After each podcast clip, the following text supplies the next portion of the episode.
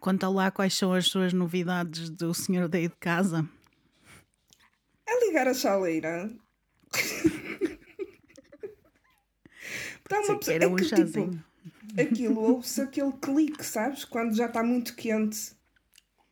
Pá! Certo, e então estou aqui às vezes no escritório e ouço o tac na cozinha, vou lá ver, não está lá ninguém, está aquilo só que liga-se sozinho, pronto. Eu para mim é o senhor Tá. É o senhor que vive em casa. que tinha ido embora e voltou para atormentar a minha chaleira.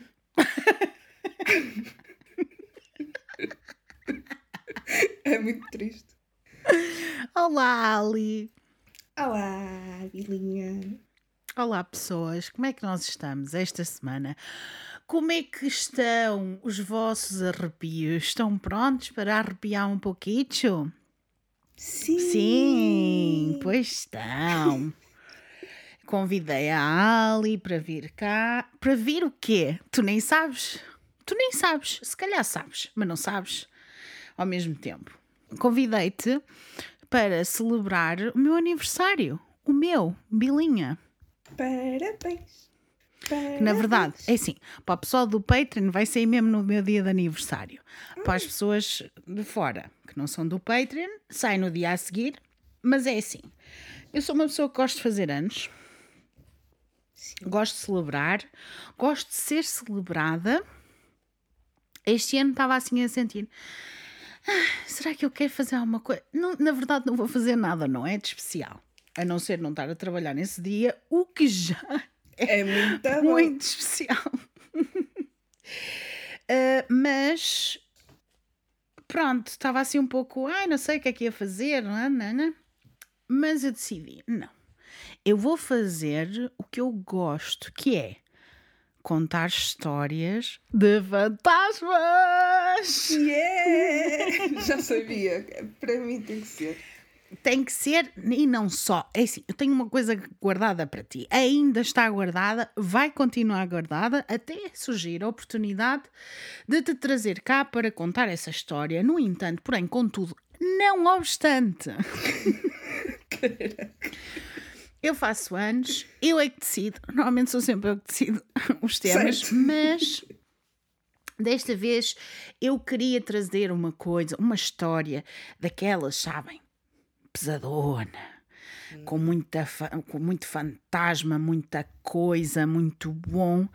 É uma história, eu vou-vos confessar, às vezes eu vejo histórias de fantasmas e eu não acredito totalmente que aquelas coisas aconteceram. Hum, sim. Um bocadito floriadito e tal. Mas. Mas normalmente, se é uma boa história, eu trago-a para o podcast. Mesmo que não acredite totalmente, se é uma boa história, eu, eu trago para cá. No entanto, porém, contudo, não obstante, é a segunda vez que digo isto hoje, que eu sei que as pessoas têm saudades que eu diga, eu estou a dizer para vocês. Hoje trago-vos uma história que eu acredito totalmente que aconteceu. Totalmente. E tem muito fantasma. Eu não sei se o episódio vai ser longo, eu tenho muitos apontamentos. E a gente põe-se a conversar também no meio, não é, Ali? Por Verdade. isso, eu comecei o episódio ainda a acabar de lanchar, já preparada para as coisas que vêm aí. Tenho muitas coisas a contar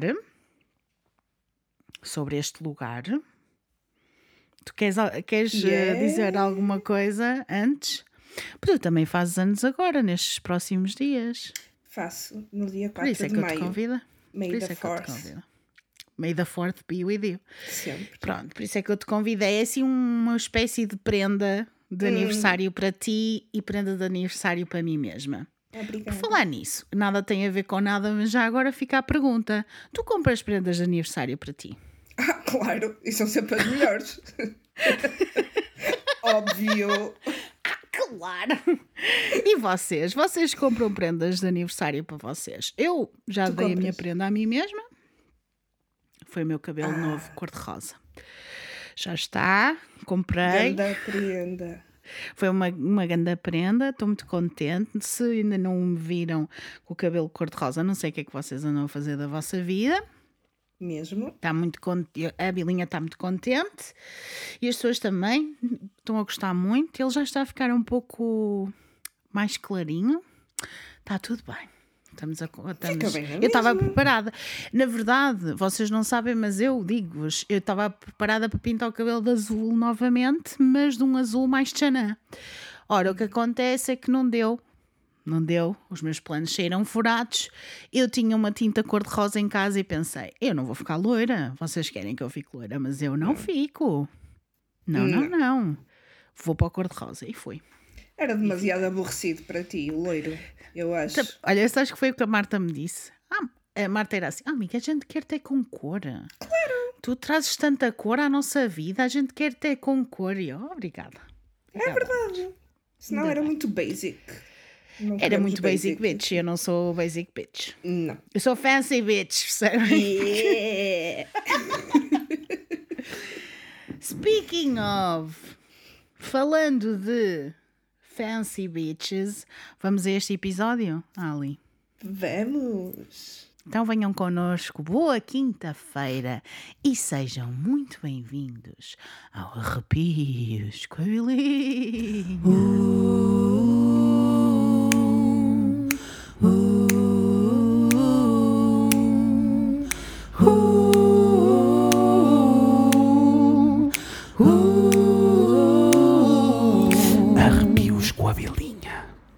E com a Ali também.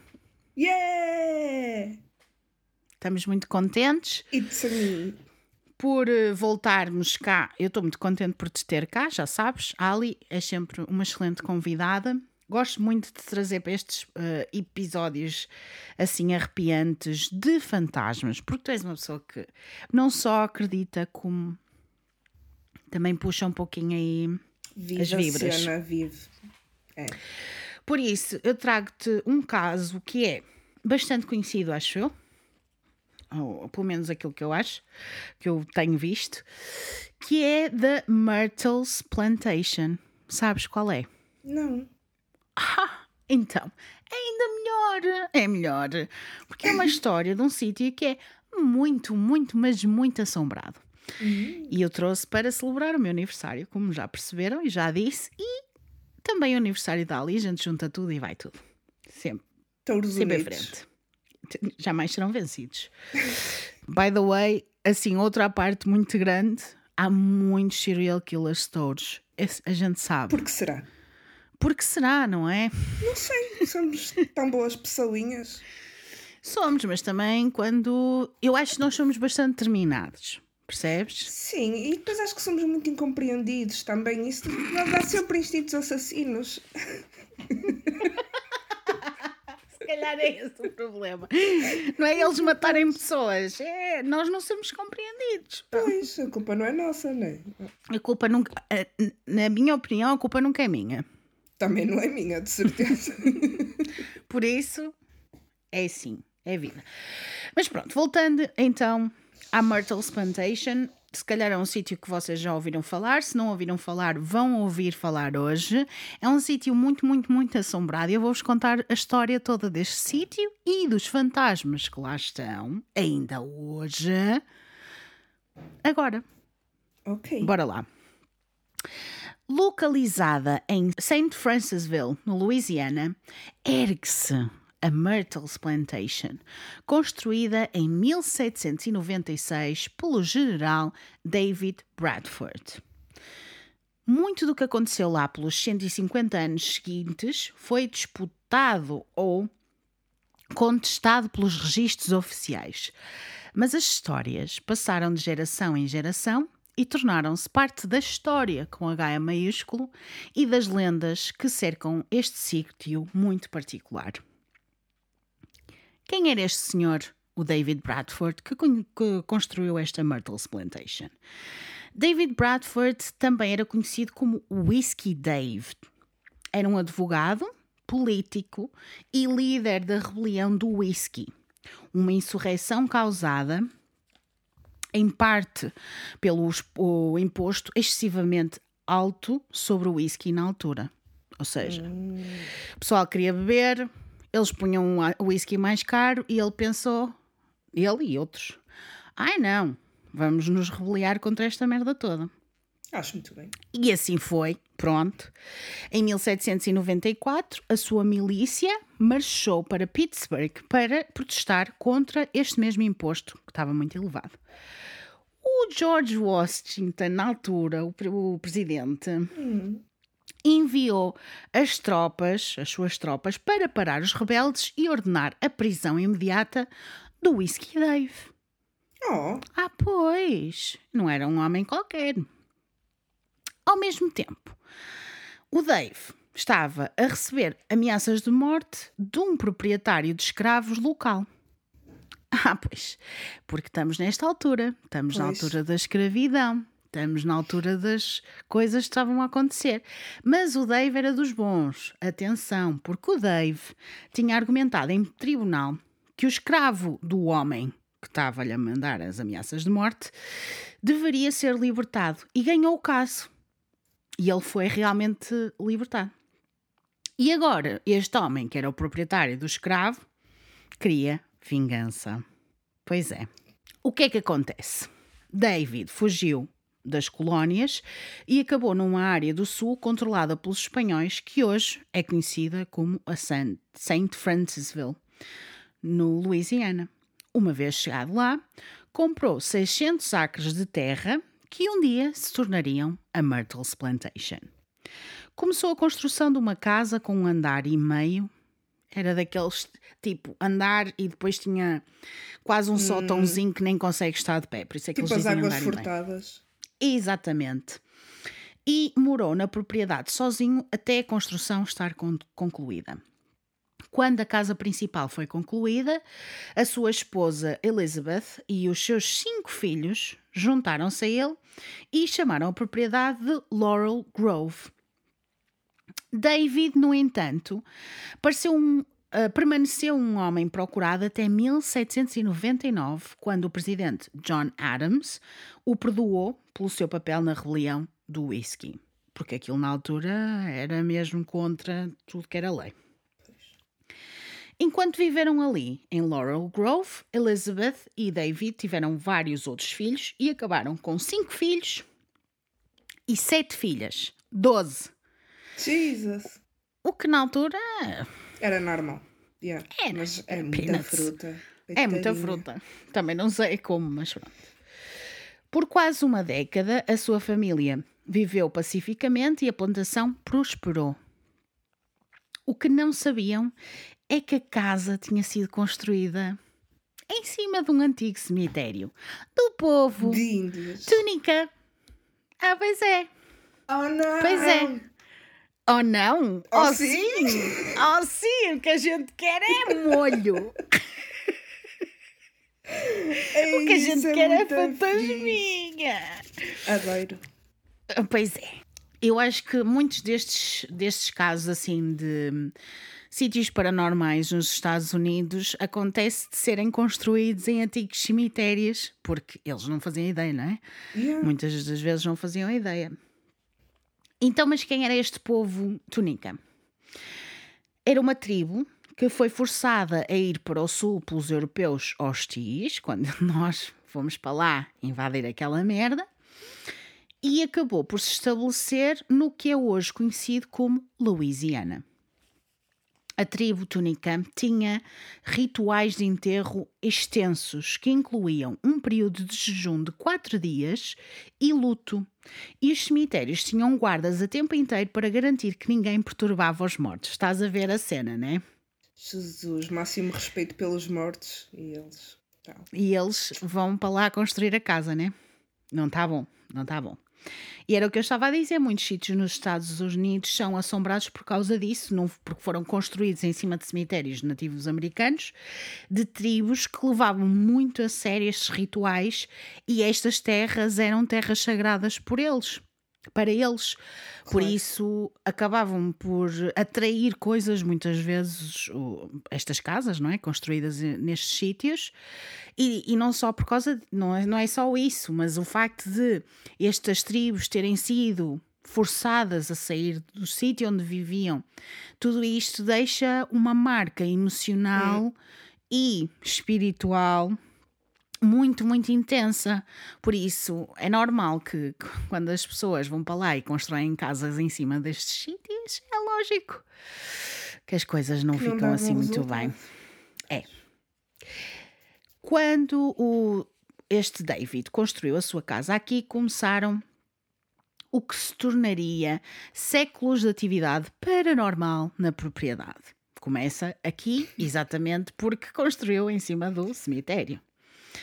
Desde que foi construída até hoje, pelo menos 10 pessoas foram assassinadas nesta casa e é regularmente assombrada por pelo menos 12 espíritos ou fantasmas, incluindo o de uma mulher túnica, portanto, desta, desta tribo, jovem, que diz vaguear a propriedade até hoje.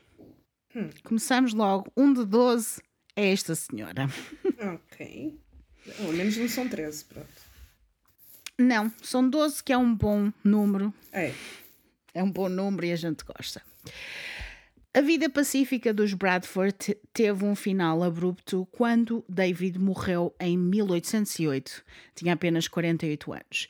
Este homem era bom, atenção, este homem era mesmo bom e durante o tempo que viveu aqui nunca teve grandes problemas paranormais eh, nem outras coisas que tais. Porque eu acho que também eles sentiam a vibe dele, a vibe dele era boazinho. E, portanto, ele nunca teve assim grandes experiências. Mas depois da morte de David, Elizabeth recrutou um dos estudantes de direito de David, que ele era advogado, o Clark Woodruff, para ajudar a administrar a propriedade, bem como os escravos que trabalhavam lá. E vocês pensam assim, então, mas ele era bom, mas tinha escravos? É assim, nós olhamos para trás e pensamos, "Ah, então não era assim tão bom como é que ele tinha escravos. Vocês estão a ver uh, estas plantações no sul dos Estados Unidos da América, aquilo eram gigantes. Para além de que era quase. hum, oh, Era, era normal. Não quer dizer que hoje nós olhamos para trás e pensamos isto é horrível, mas era o normal. Era o Claro. normal. E, e o que li sobre o David, ele não maltratava ninguém. Não havia grandes dramas com ele, pelo contrário, ele até era bastante justo. E parece-me que durante o tempo que ele lá esteve, para para além dele nunca ter tido experiências paranormais, nem, nem a atividade paranormal estar em grande, o que para mim já revela muita coisa, já diz muita coisa sobre ele como caráter, com o caráter dele. Também não há grandes histórias de nada assim de maldade vindo dele, nem nada disso. Por isso, a mim parece-me que podemos dizer que esta pessoa era boa pessoa. Se, de facto, sim, ele tinha escravos. Mas, opá, olha, são sinais dos tempos. Eu, eu, E era, era quase obrigatório ter. E se ele não tivesse, se calhar ia ser considerado um, um anormal. e ele próprio ia ser perseguido. Quanto, então, nós sabemos que ele era perseguido por- com ameaças de morte de uma pessoa do passado dele, que ele defendeu em tribunal um escravo, e é isto, não é? Yeah. Por isso, nós sabemos que muito provavelmente ele teria ele iria ser perseguido também por causa disto. Mas enfim, adiante. O que quero dizer é que ele era boa pessoa. As coisas começam a escalar é agora. O Clark Woodruff, que era o tal aprendiz ou estudante de direito, acabou por se casar com a filha Sarah Matilda em 1817 e juntos tiveram três filhos: a Cornelia, o James e a Mary, Mary Octavia. Mais uma vez, a plantação estava a prosperar sob a liderança de Clark, que teve um especial interesse numa das escravas da família, uma adolescente chamada Chloe. Uma rapariga inteligente e confiante e que sabia que era importante aprender o máximo que pudesse sobre o seu patrão e os planos que ele tinha para a plantação. Ela era esperta. A sua curiosidade captou a atenção de Clark e ele trouxe-a para casa para cuidar dos seus filhos. E também, claro, para ele ficar de olho nela para ver o que é que ela andava a fazer. Yeah. No início dos 1820, da década de 20 1800, quando Sarah estava grávida do terceiro filho, Clark forçou Chloe num relacionamento sexual. Hum, Pois é, ele já não era boa peça. O outro, sim. Este, não. Não era nada boa peça. Ela é muitas vezes referida como a sua amante, mas na realidade ela não era a sua amante, ela era a sua escrava sexual. Uma noite, o Clark tinha muitos sócios, business partners, para jantar e depois de comerem o jantar, ele levou-os para a sala de estar dos homens, mesmo ao lado do salão feminino. A Chloe estava em limpezas quando ouviu os homens a falar baixinho, a sussurrar uns com os outros. Por isso, baixou-se para evitar que as tábuas do chão rangessem e esgueirou-se para a pequena fresta da porta para ver o que é que conseguia ouvir, se conseguia ouvir o que eles estavam a dizer. Existem algumas razões para a Chloe arris- arriscar. Existem rumores de que Clark estava a ficar cansado dela. Por isso, ela talvez quisesse saber quais eram os seus planos em relação a ela.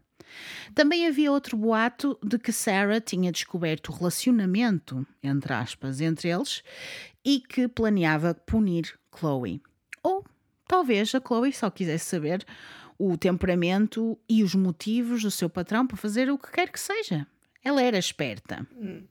O que interessa saber é que ela quis saber mais, então tocou na maçaneta de vidro para abrir a porta um pouco mais, para ouvir o que eles estavam a dizer, mas subitamente a porta abriu-se, escancarou-se, ela perdeu o fogo e caiu ao chão.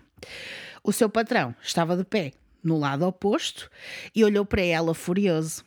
Agarrou em Chloe pelo braço e puxou pelos pés enquanto ela tentava explicar freneticamente que não tinha ouvido nada e que nunca aconteceria novamente. Mas Clark arrastou-a para o pátio e atirou ao chão.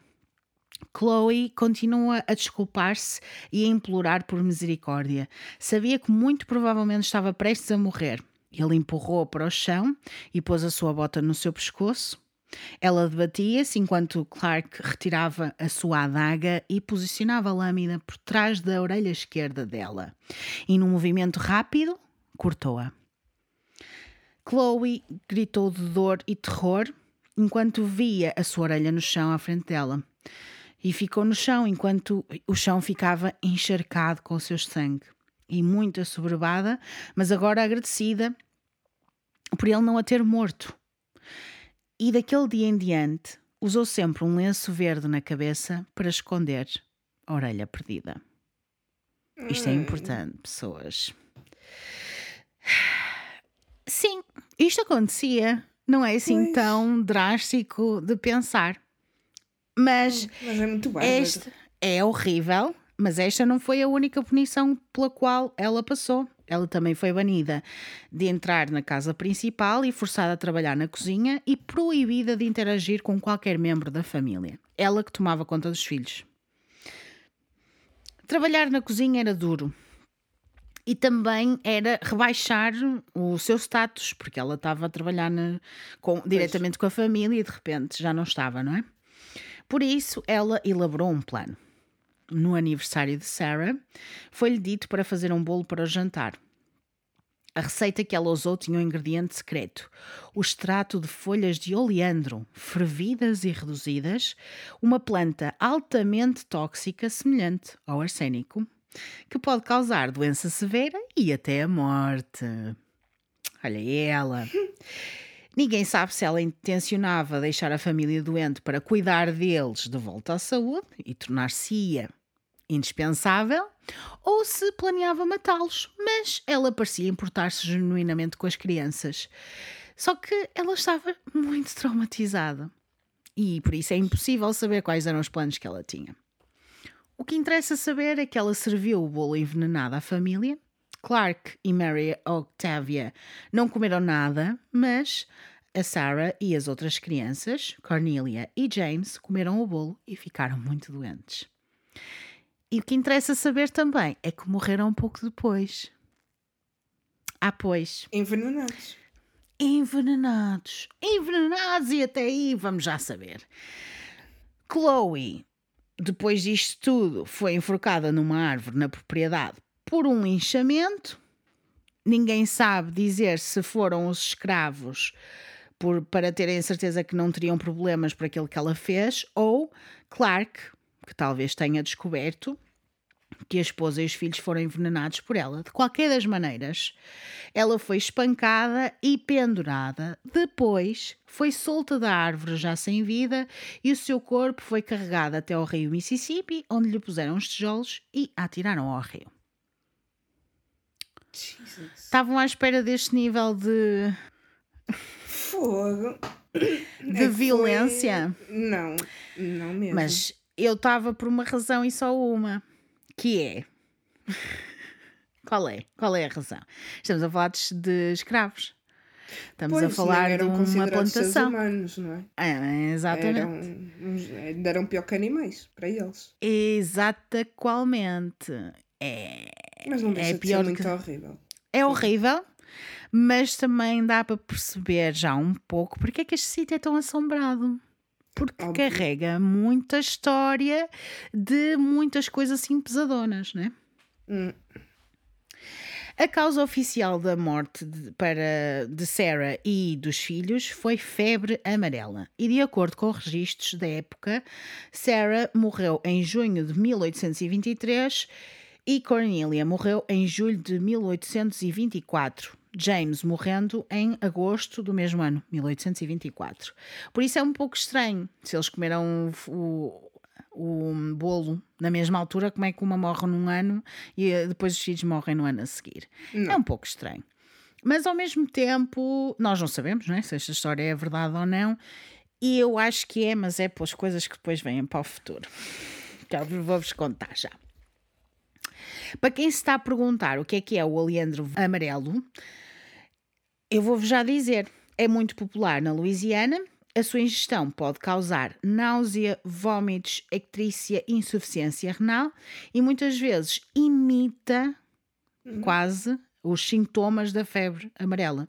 Por isso é que muitas vezes as pessoas, ou quem vê os relatos ou os, os, os records oficiais, a causa oficial de morte e tudo o que estava no registro, era febre amarela. Mas será que era? Será que não era? Será que ela não fez toda a cena de ir envenenando aos poucos? Quem quer envenenar de verdade? Não é de uma vez só. Vai Pois, fazendo ela aos trabalhava lá, pouquinhos. não é? E ela tinha muito por que se vingar, não só a cena de estar lá, mas por ter a orelha, a cena de ter sido violada, de ser uma escrava sexual, além de ser escrava, que já era mau, Uhum. tipo, muitos, muitos motivos. E opá, Exatamente, Acho muito concordo bem. plenamente. acho muito Não importa muito como é que estes, estas pessoas morreram, importa que morreram e lá ficaram. E o Clark ficou arrasado com a morte da sua esposa e de dois dos seus filhos. Selou a entrada da sala de jantar onde aconteceu a festa de aniversário e nunca mais permitiu mais alguém entrar lá. Nunca mais. O que também não é muito bom. Para as energias a casa tem é que fluir, mas pronto, tudo bem. A sua sogra Elizabeth, a mulher do David, morreu em 1831 e em 1834 ele vendeu a plantação e todos os escravos a Ruffin Gray Sterling e mudou-se para New Orleans com Mary Octavia, a sua única filha sobrevivente, e nunca mais voltou. Virou as costas, foi-se embora, nunca mais quis saber. Deixou tudo. Deixou tudo. Vamos ao próximo. Quem é que, te- quem é que teve a casa a seguir? Foi o Ruffin, o Ruffin Sterling. Era escocês. A gente gosta, não é? E era rico também. Possuía várias outras plantações e mudou-se para Laurel Grove com a sua nova esposa Mary Catherine Cobb. O casal adicionou uma grande parte à casa principal e um segundo andar, quase duplicando de tamanho a casa principal, e o interior foi completamente renovado. Também renomearam esta casa ou a zona, não é? A plantação, para Myrtle's Plantation, pelas árvores de murtas que cresciam na propriedade. São umas árvorezinhas com flores bonitas, Pronto. E eles acharam: olha, vai ser a plantação das mortas. E assim ficou. A casa de dois andares tinha agora 22 quartos e uma variedade de novos recursos exclusivos, como uma varanda de 38 metros de comprimento, com trabalhos ornamentais intrincados de ferro e um lustre de cristais bacará de 136 quilos, importado de França. Uau! Ah, pois, não é qualquer fancy. coisa. Por isso é que eu digo que era Fancy Beach. Falando de Fancy Beach, a gente vai falar da Metal Slantes. Volta tudo ao início. Não, nada do que eu digo não tem sentido, percebem? É verdade. Tudo tem sim, senhor. sentido. Mesmo que não faz sentido numa altura, faz sentido mais Faz tarde. depois. Eu sou uma pessoa sábia. Either way, vamos lá. Mary, que casou com o Ruffin, aumentou o seu status significativamente quando casou com ele. E estava a gostar muito de gastar o dinheiro do seu marido para criar a sua casa dos sonhos. Ela também era muito supersticiosa e sabia das tragédias que tinham atingido os donos anteriores. Para protegê-los, o que é que ela decide fazer? Instalou estátuas de querubins por toda a propriedade incluiu anjos decorativos à volta dos espelhos e das molduras. Quatro freiras foram pintadas no teto, à volta do lustre, voltadas para norte, sul, este e oeste, para os proteger de todos os lados e para desencorajar espíritos malévolos de entrar em casa, Mary acrescentou uma entrada de vitrais pintadas à mão, incluindo um padrão de cruz francesa que pensou que afastaria do mal. Ou que afastaria o mal daquela casa. É assim, esta senhora não está bem, então vai-me pôr querubins. Freiras pintadas no teto. Eu não queria. Isso é assustador, mas está É bem. só assustador. Se- Mas calma que ela não ficou por aí. E sabes o que é que isto me faz lembrar? Faz lembrar. uh, como é que se chama aquela. Winchester House of Mystery? Sim, sim, Não sim, é? sim. Aquela Aquela casa casa, que era- que nunca acaba. Yeah. Exatamente. Faz-me lembrar um pouco, um pouco, e mais especificamente por causa do detalhe que eu vou contar agora. Ela, como defesa final contra os maus espíritos, instalou todos os buracos de fechadura de cabeça para baixo. Ela estava convencida que isto confundiria quaisquer espíritos malignos que tentassem entrar. Mas o que é facto é que todos os seus esforços para manter os espíritos fora foram inúteis. Porque os espíritos, na verdade, nunca tinham ido embora. Mas espera aí, ela achava que os espíritos iam abrir a porta. Oh, amiga, então, por isso é que eu digo, aquela casa que nunca mais acabava. Então a mulher não fez portas para nada, portas que abriam e tinham uma parede à frente. Também era assim, ela também estava tola, não é? Mesmo.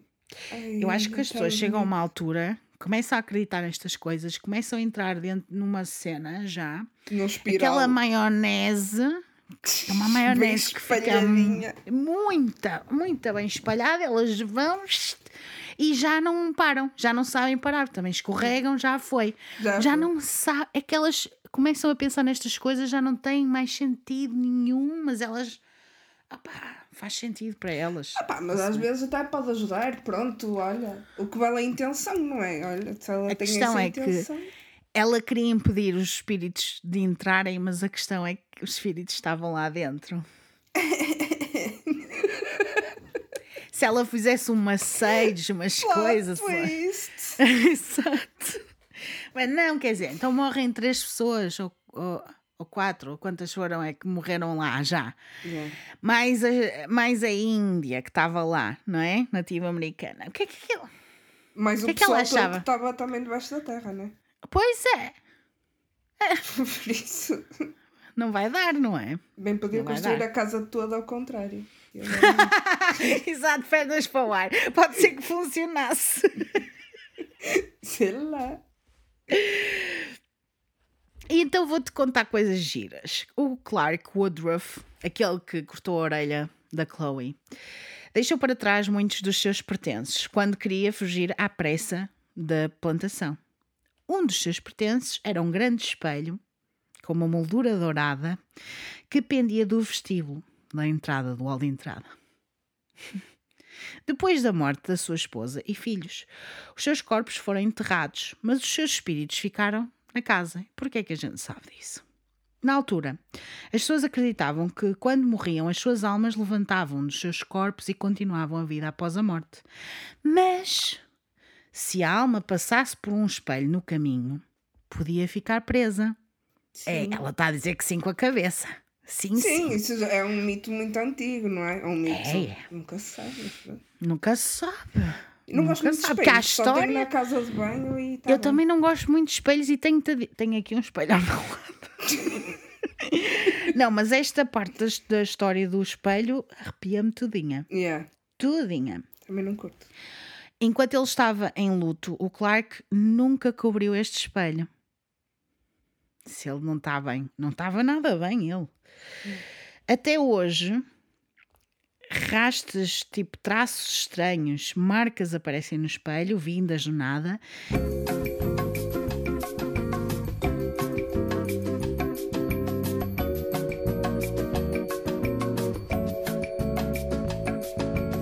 É que isto foi tipo para Estás a ver? É a merda do espelho, a gente está a falar do espelho, fodeu tudo, não.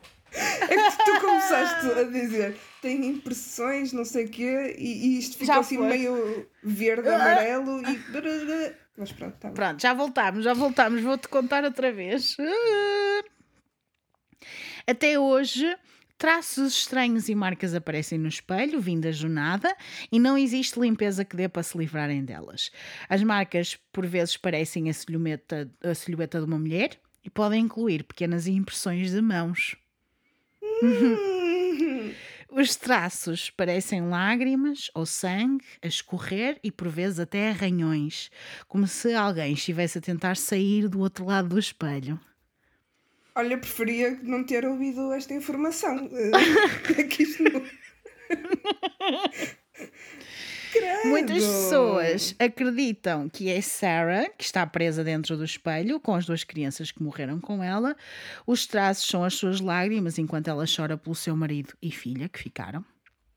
Outras pessoas acreditam que a mulher presa no espelho é Chloe e os traços são o sangue que escorre pela sua casa onde Clark cortou a sua orelha. Eu não acredito nesta parte. Acho que é mais a Sarah e as crianças. Porque se a Chloe está no espelho, não está presa, porque a sua figura fantasmagórica é vista frequentemente a vaguear pelos corredores da casa principal ou na propriedade. A usar o seu lenço de, cabelo de cabeça verde, aquele lenço que ela usava para tapar a sua orelhita não, que não existia. Sim. Quando alguém a vê, normalmente ouve-se sons de crianças a chorar. Por incrível que possa parecer. Eu não gosto nada desta informação, é uma informação trema- extremamente dramática. Não aprecio. Não aprecio. Também não. Quando esta figura é vista sem o lenço verde, as pessoas acreditam ser uma governante que Clark contratou para tomar conta de Mary Octavia. O seu próprio filho foi tirado dela e ela tinha sido terrivelmente maltratada pelo seu patrão anterior. Depois de ela ter morrido, o espírito ficou na plantação e agora vagueia pelos corredores à procura do seu filho perdido. Ela é conhecida por entrar nos quartos das pessoas à noite e inclinar-se perto dos seus rostos, quase como se estivesse a estudar, a ver-os assim perto, a observar. Credo. Até as pessoas acordarem e ela depois vai-se embora.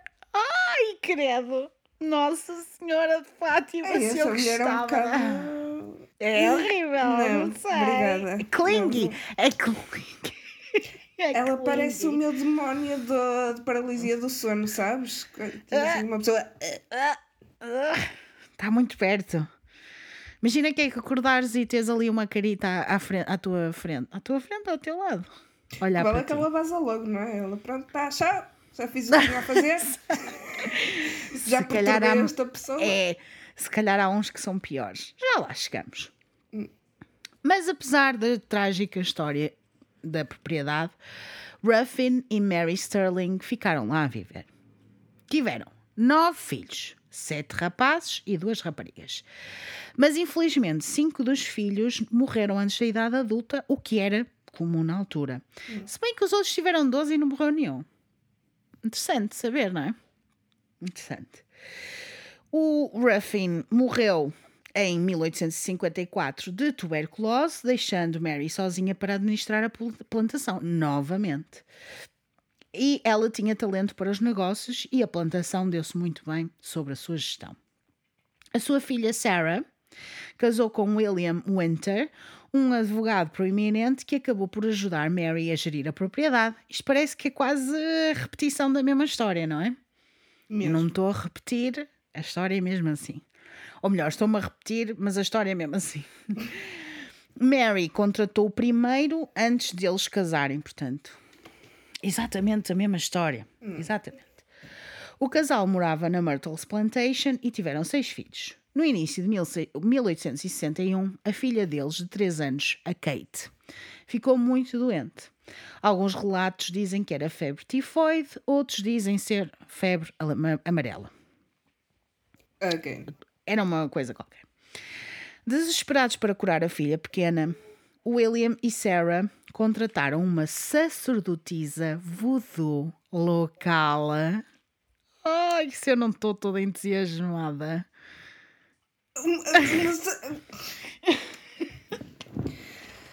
Está.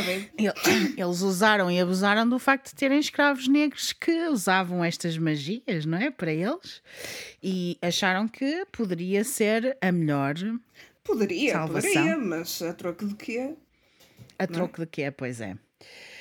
E então eles chamaram esta sacerdotisa voodoo, chamada Cleo, não é Chloe, é Cleo. Ei, ah, olha, sério. Para tratar da, da Kate. A Cleo passou muitos dias com Kate enquanto ela estava deitada, a morrer na sua cama, e fez vários rituais para ajudar a curar, mas nada resultou. Kate acabou por morrer em janeiro de 1861. William ficou toldado pela tristeza e a raiva e culpou Cleo pela morte da filha.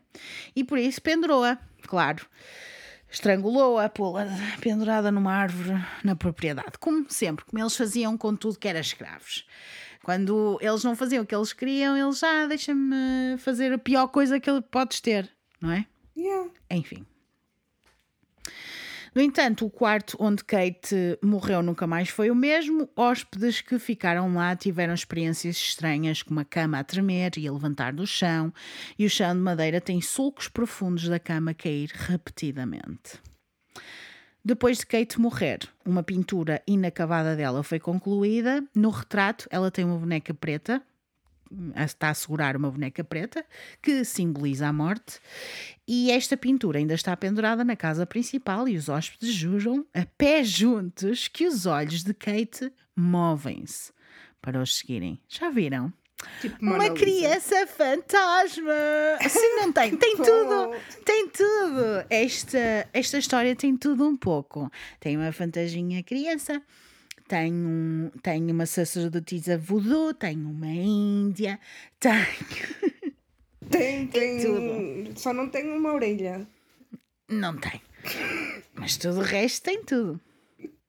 No mesmo ano que a Kate morreu, começou a Guerra Civil no, nos Estados Unidos da América e ambos os lados lutaram pelo controle do rio Mississippi. Todas as plantações ao redor foram saqueadas, incluindo a Myrtles Plantation, e tudo de valor na propriedade foi roubado.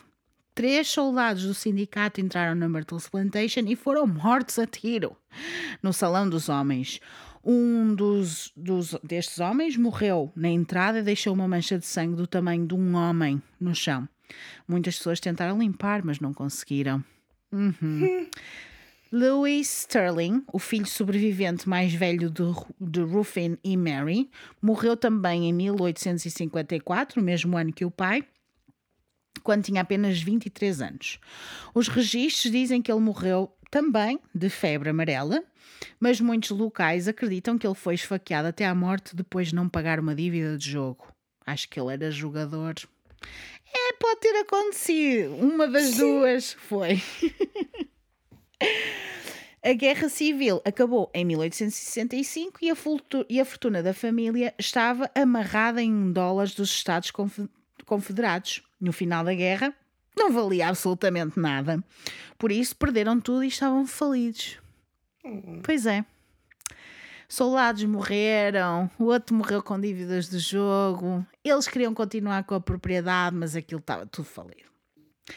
Então a Mary pediu ao seu genro William para assumir a plantação e em 1868 William estava falido e foram forçados a vender a propriedade.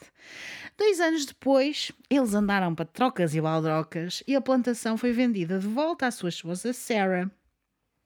Naqueles anos, recuperaram a fortuna e estavam muito bem. Mas em janeiro de 1871, a tragédia atingiu novamente este sítio. William estava na sala dos homens a lecionar, ou dar uma aula, na escola dominical, quando ouviu alguém aproximar-se lá fora a cavalo. O homem gritou o seu nome e disse que tinham negócios inacabados. William foi até lá fora e, pelo que se sabe, ele não conhecia esta pessoa e nem se dirigiu a ele pelo nome.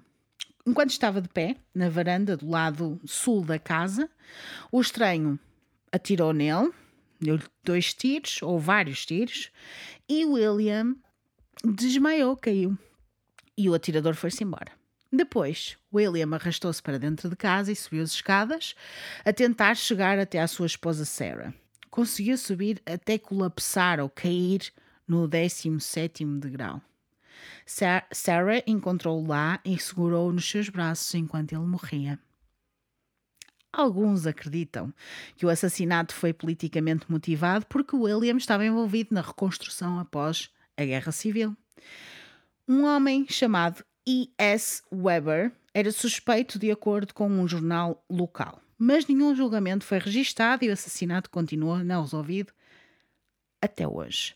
Eu tenho as minhas teorias mas já lá Isso é vou. tudo muito estranho. Mais de um século depois da sua morte, os locais e trabalhadores da casa ainda ouvem os sons de William a morrer nas escadas, ouvem passos pesados e alguém ofega. Assim que o espírito chega ao 17 degrau, os passos param abruptamente. Foi ali que ele morreu, não é? Pronto. Eu, para mim, eu tenho para mim que esta história toda deles ficarem sem dinheiro. A coisa, tipo, ficaram falidos. Depois andaram para ali com trocas e baldrocas, porque como é que eles não têm dinheiro e dois anos depois eles compram novamente a plantação e já estão cheios de dinheiro. Aquilo, para mim, havia ali muita coisa que não estava bem. Um negócio. É, ele estava envolvido em merdas que a gente não sabe, mas que isto é muito estranho. É, muito, hum. muito estranho. E pronto, isto parece uma daquelas coisas de mesmo acertar contas, sabes? Ele Sim. tinha negócio com alguém, alguém foi lá acertar contas com ele e depois há toda a cena drama dele a subir as escadas. é um bocado Não dramático. 17 graus, ah, até foi bom. Ainda estava bem. Yeah. Ah, mas é assim, como é que a mulher não ouviu os tiros? Pois e não, não houve o homem a subir as escadas. Altura, né? Uh, não, houve, não houve o homem a subir as escadas. Pois. Não sei. Acho, não sei. É assim, pode não ter ouvido. Acho estranho, mas pode não ter ouvido. Se ele ouviu dentro de casa e foi até lá fora, como é que ela não ouviu dentro de casa? Hum, não sei, mas pronto. É. Pode Se calhar ela estava metida com ele também. Olha, não sabe. E é uma grande novela. Yeah. Isto já é uma grande novela que eu yes. estou a contar. Depois do assassinato do marido, a Sarah ficou na casa com a sua mãe Mary e os seus irmãos e morreu em 1878 com 44 anos. Mary morreu apenas dois anos depois, em 1880. O seu filho Stephen Sterling comprou a propriedade. Ele estava completamente atolhado de dívidas e supostamente perdeu a jogar em 1886. Não duvido. Depois disto, a propriedade foi vendida muitas vezes até que um viúvo chamado Harrison Milton Williams a comprou em 1891. Quem era este senhor? Vamos à segunda, à terceira, ou à quarta ou à quinta pessoa que vem para aí dono desta casa. E isto é importante, eu estou-vos a contar estas coisas todas por causa dos fantasminhas que lá estão. Pois. Já perceberam? É por causa disso que eu vos estou a contar a história toda. Então, quem era este Harrison Milton Williams? O Harrison mudou-se para a propriedade com a sua segunda esposa Franny e seu filho pequenino. Enquanto lá viviam, acabaram por ter mais seis filhos. Harrison trabalhou muito para reconstruir a plantação que nunca se recuperou totalmente depois da guerra. Quando as coisas pareciam estar a melhorar, a tragédia atingiu Aconteceu outra vez. Novamente. Vamos lá. Que é que foi Se agora? isto não está. É, é que mais do que estar assombrada, esta casa está amaldiçoada, como já deu para perceber. Yeah. Ou não só a casa, mas a plantação, não é? Uma noite, durante uma forte tempestade, Harrison e o filho mais velho, Harry, que saíram para reunir o gado que tinha fugido para perto do rio. Quando Harry perdeu o equilíbrio e caiu na água e foi arrastado pela corrente e afogou-se. Harry o miúdo, né? Mais um. Muito bom. Harrison estava devastado pela morte de Harry e entregou a plantação para um dos seus filhos mais novos cuidar. O irmão de Franny, Eddie Harrelson, estava hospedado na propriedade nesta altura e o seu sobrinho, portanto, quem estava a tomar conta da propriedade, deixou viver perto da, carta, de- perto da casa principal mas um dia, um estranho partiu uma janela a tentar assaltar a casa. O Eddie estava em casa na altura e o ladrão matou. Pronto. É assim. Estou-vos a contar das mortes todas e todos os fantasmas que estão lá. E para Pois. perceberem que isto tem muito fantasma, muito mais que aqueles 12 que eles dizem. Hum. Também havia outra história de um zelador idoso que foi assassinado na casa principal durante um assalto em 1927. Um ou ambos os espíritos foram vistos sentados em árvores na propriedade a olhar fixamente para quem passa por baixo. Estão ali a tomar conta. Eu até percebo, não é? se eles são um é zelador. Está ali. Pode ser uma árvore baixinha. Ah, sim, só se for. Não precisa ser uma árvore tipo o Tom Sawyer, que só ou um Mowgli. Opa, não é uma árvore, também não precisa ser uma árvore gigante. Pois, certo. Estava a imaginar a lá, texturas. Já estás a imaginar uma coisa muito à frente. Não, pode ser uma coisa mais pequenita. Na década de 50, já dos 1900, a propriedade foi dividida entre os filhos sobreviventes de Harrison. A casa e uma pequena quantidade de propriedades à volta dela foram vendidas para Marjorie Manson. Foi isso que eu escrevi? Foi, provavelmente. Pouco depois, Marjorie era uma viúva rica que fez a sua fortuna em fazendas de galinhas, e foi nesta altura que os fantasmas que habitavam a Myrtle's Plantation começaram mesmo, mesmo, mesmo, mesmo a aparecer. Eu acho que antes eles já lá estavam, mas eles estavam na vida deles, estás a ver? Ou na morte. Estavam lá. Estava lá a curtir e tal. E eles, se calhar, também já não ligavam. Quem não estava lá a viver não ligava muito às coisas. Também. Entre um também- filho e Eles outro. estavam- exato, eles estavam muito ocupados para já a procriar e depois a lidar com toda a tragédia que lhes estava sempre a acontecer. Não é? Eu acho que antes veio a tragédia e agora vem os fantasmas. Pois. Foi tipo todo um build-up da cena. Eu acho que sim. Foi por isso que eu vos contei esta história toda, para vocês perceberem. Houve tudo um pouco. Houve de to Todos os cromos apareceram. Mesmo, Jesus. Todos. Mas entre drama, traumas, mortes, que coi- assassinatos, hum, escravi- escravidão, cenas assim várias. Está ótimo. Se este, se este sítio não deve estar super, super, super assombrado, não sei. Eu acredito totalmente que está. Acredito sim, sim, porque sim, a quantidade de histórias que existem neste sítio é alucinante. Muito bom. Yeah. Portanto, a Marjorie ficou com esta casa, não é? E perguntou pela história da propriedade. porque ela não sabia muito bem o que é que se tinha acontecido. E conheceu a neta de Harrison e Franny Williams, que disse que tinha ouvido histórias na sua infância de um fantasma que assombrava a propriedade. Uma mulher a usar algo verde na cabeça. Era a Chloe. Era. E ela começou a investigar mais a Marjorie e descobriu a história de Chloe. E depois, as coisas que ela ouvia e que aconteciam à volta dela começaram a fazer sentido. Mas depois de ela estar lá e experienciar demasiados eventos paranormais, decidiu: não, vou-me embora, vou vender esta merda, não estou para isto. E foi-se embora. Durante a década seguinte, este, a Myrtles Plantation teve muitos proprietários e passou por outra grande reforma. Um proprietário relatou que quase que foi morto quando um espelho voou 6 metros da parede e lhe bateu na cabeça. Que Tá bom. bom. Então não Já está. gostávamos de espelhos, então agora E ainda mais, agora? Um amor louco. É como eu estava a dizer, esta casa está atormentada por coisas traumáticas, morte, destruição. E claro que isto cria mais e mais e mais eventos paranormais. Não é só o facto, não é só uma coisa, é que depois acontece outra coisa, e depois outra coisa, e outra coisa. E depois todas as vibras. Ninguém vai para lá limpar a casa, não. Só vem trazer Bola mais coisas. Mesmo. Mais coisas, mais coisas. Aquilo está.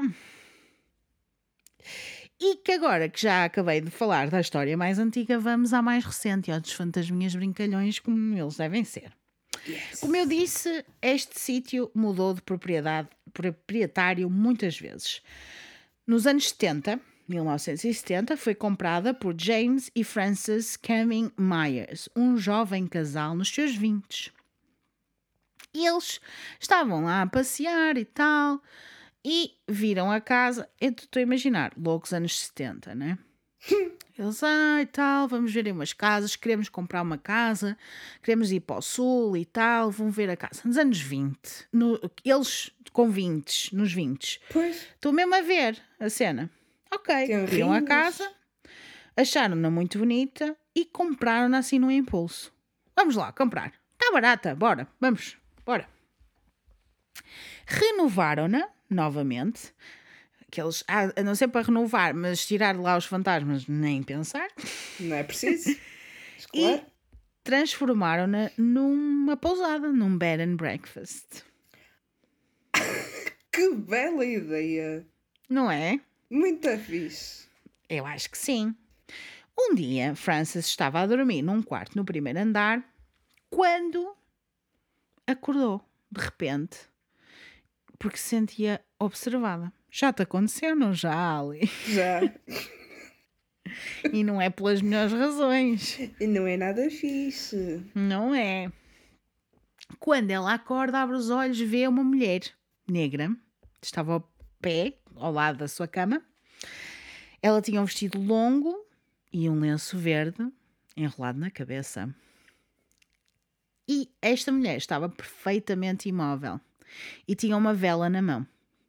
Frances conseguia ver a chama, tipo, a, a dançar, e começou a entrar em pânico e pôs a cabeça debaixo dos lençóis e começou a gritar por James. Acho que é uma coisa que toda a gente faz nestes momentos. E que resulta imenso. Zero. Mas que nós continuamos a fazer, continuamos. É instinto. Quando ela começa a gritar e de repente pensou, ok, se calhar já se foi embora. E olhou outra vez e não. A mulher ainda estava lá. Não se tinha mexido. Então, Frances lentamente estendeu a mão para tocá-la, mas a sua mão atravessou-a. E assim que a atravessa, a mulher desaparece. Chills. Fixe. Chills with bills. Chelsea Chelsea é muito bom. Ai. Depois desta experiência, Frances e James perguntaram ao redor e o que é que se tinha passado, qual era a história da casa. Eu acho isto uma estupidez, não é? Tu vais comprar uma casa e não sabes qual é a história dela. É importante. Pois. Pessoas. É muito importante. Sim, e depois não vale a pena ir perguntar o que é que se passou. Para que é que foi agora perguntar para se traumatizar ainda mais? Ah pá, mas Exato. vou ter dito nada, já que não quis saber. Olha, é, Exato, é, continua, continua para aí. Então, mas ela perguntou, eles perguntaram e os locais contaram as muitas tragédias que lá aconteceram, assim como os fantasmas que ainda assombravam a propriedade. O casal sentia estavam sempre a ser observados e ouviam crianças a chorar, passos nas escadas e maçanetas a chocalhar, a mexer para tentar abrir. Estão a ver? Aquelas, aquelas casas antigas, não é? Estão a ver no sul. Casarão, Yeah. uma, se era uma plantação, um casarão com aquelas maçanetas de vidro anti, eh, sim, antigas. É este barulho que eles acordam a ouvir. Foda-se! Não. Não. Adeus! Mesmo. Adeus! adeus, adeus, adeus. Eh, já diria Marta de seu nome com Gastefan.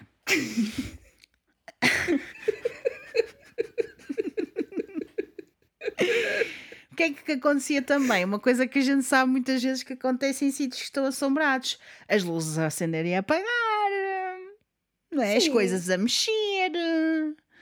E os hóspedes que lá ficavam também começaram a relatar experiências assim parecidas. O que é que eles decidem fazer, o James e a Frances? Ah pá, estamos nos anos 70. Como é que a gente vai poder fazer isto? Vamos fazer marketing desta merda.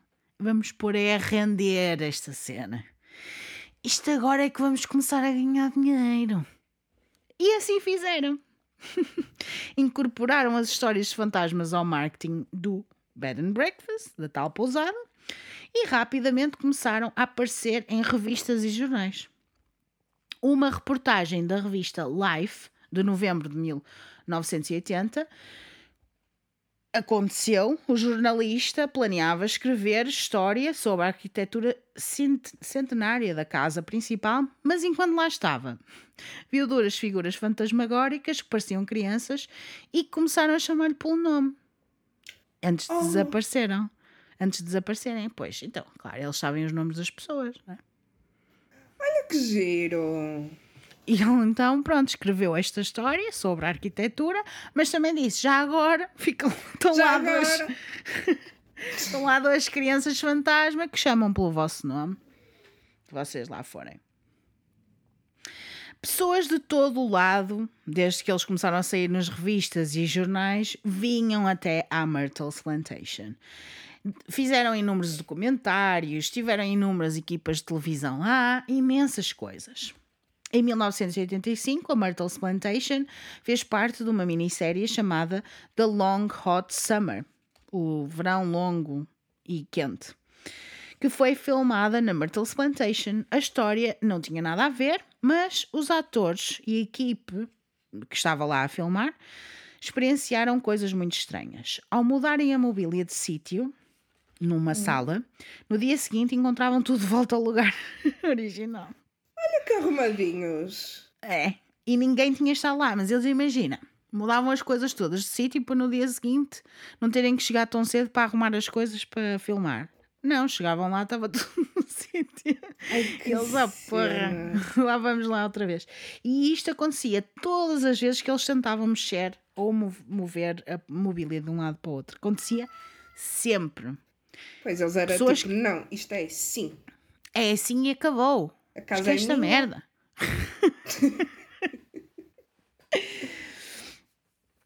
E, e pronto, e estas pessoas não tinham nada a ver com a casa, nem eram da família, nem era nada do género, só estavam lá a filmar, mais nada. Francis escreveu todas as suas experiências, todas as experiências que teve durante o tempo que lá viveu, num livro que acabou por lançar mais tarde, que se chama The Myrtle's Plantation: The True Story of America's Most Haunted House. A história verdadeira da casa mais assombrada da América. E este livro foi publicado em 2005. Ah, Tá bom. olha, Se há vocês pouco tempo. quiserem ler, não sei. Sim. É pá, pronto, muitas destas histórias que eu vos estou a contar hoje vêm também desse livro. Em 1992, Frances e James já tinham tido experiências suficientes para uma vida inteira e decidiram vender a casa a John e Tita Moss. O casal e dois filhos pequenos viviam no andar superior e continuaram com o bed and breakfast, a pousada, no andar de baixo. Sabiam das histórias de fantasmas, mas não acreditavam nelas. É isso, Ah. pessoas. Não temos paciência para quem não É que estou mesmo acredita. cansada, estou mesmo cansada, sabes? Vou beber um pouco de água. Vou dar no vape.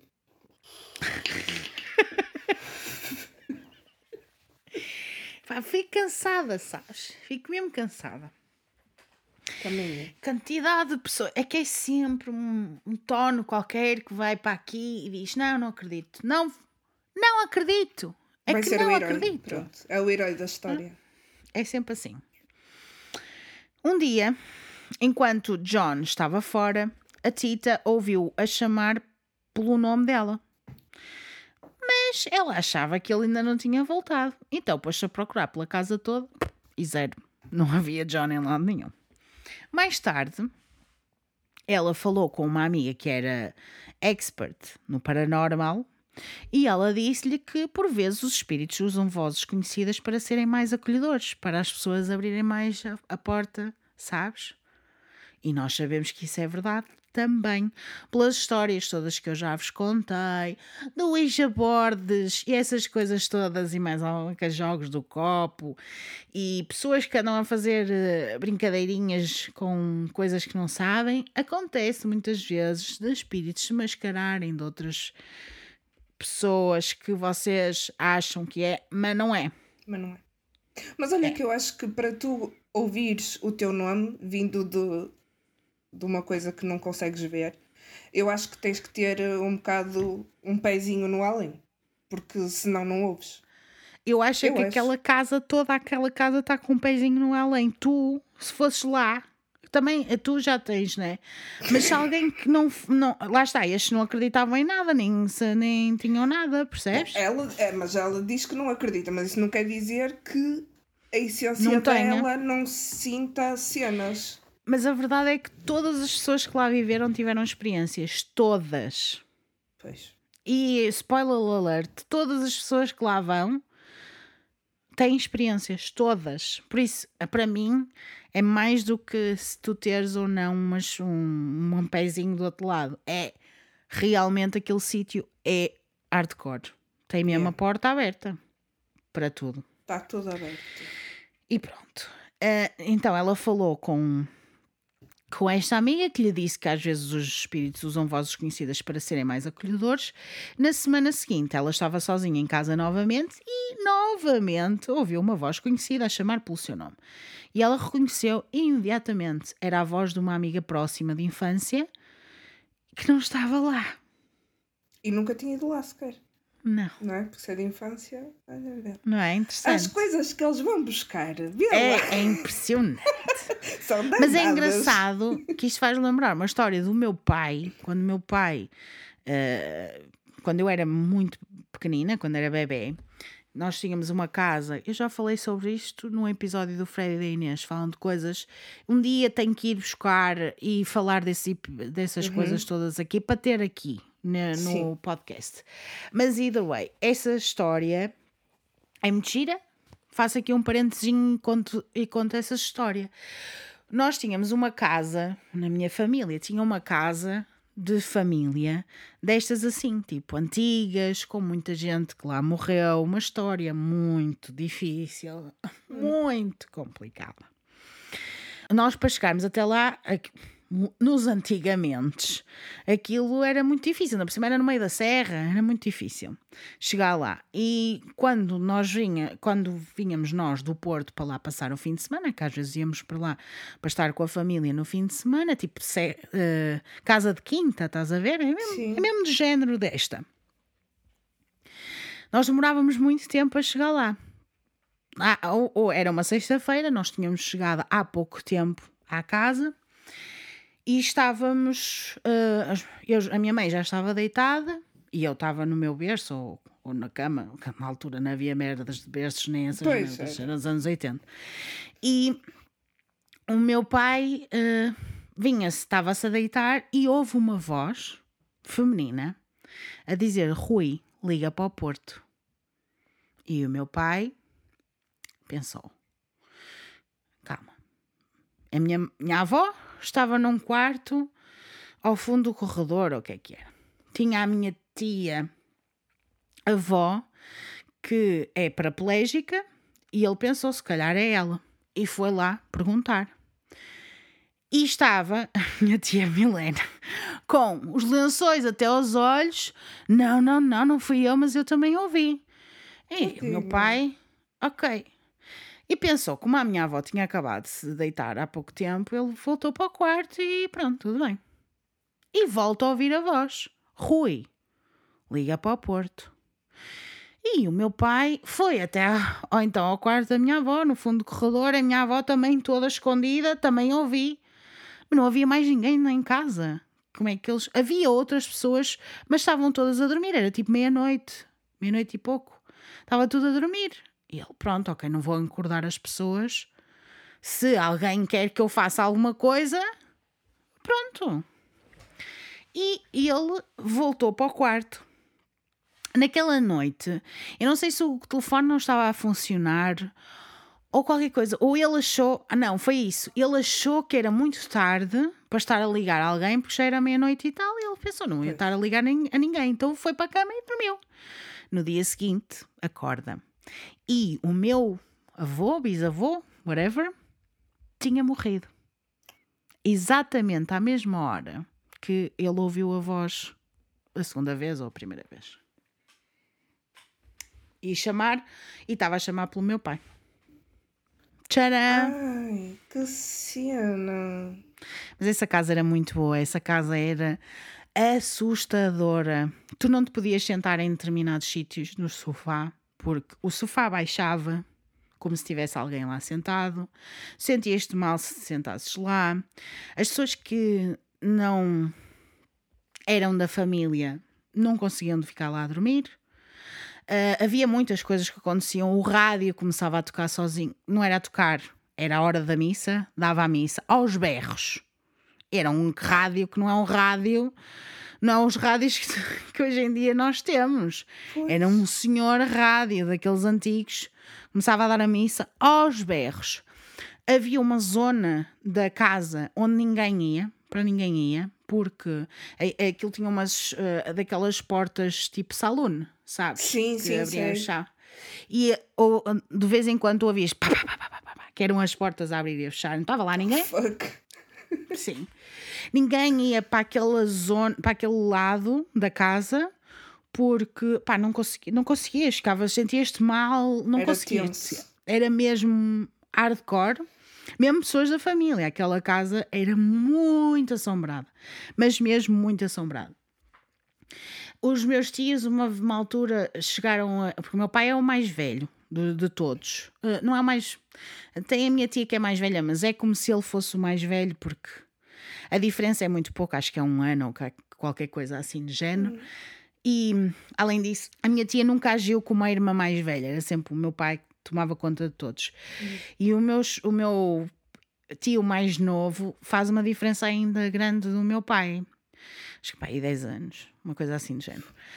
E então, meu pai, a uma altura, o meu, meu tio queria ir para lá acampar com os amigos, porque eles lá em casa não ficavam. Dormir dentro de casa era impossível. É, não conseguiam, mas mesmo não conseguiam.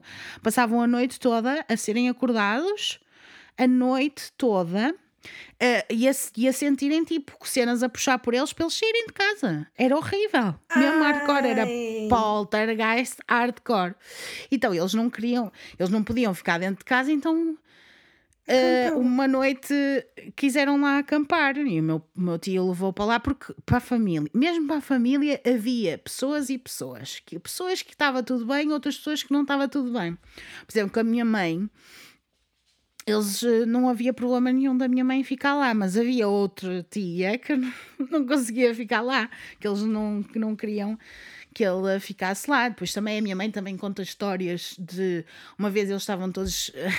Eu tenho o meu padrinho é muito divertido, é super bem disposto e não sei o quê. E a minha mãe também. Eles andavam sempre a pegar partidas. Então lá andavam sempre a pegar partidas a toda a gente. Claro, não, não durava muito tempo porque quem apanhava as partidas eram eles.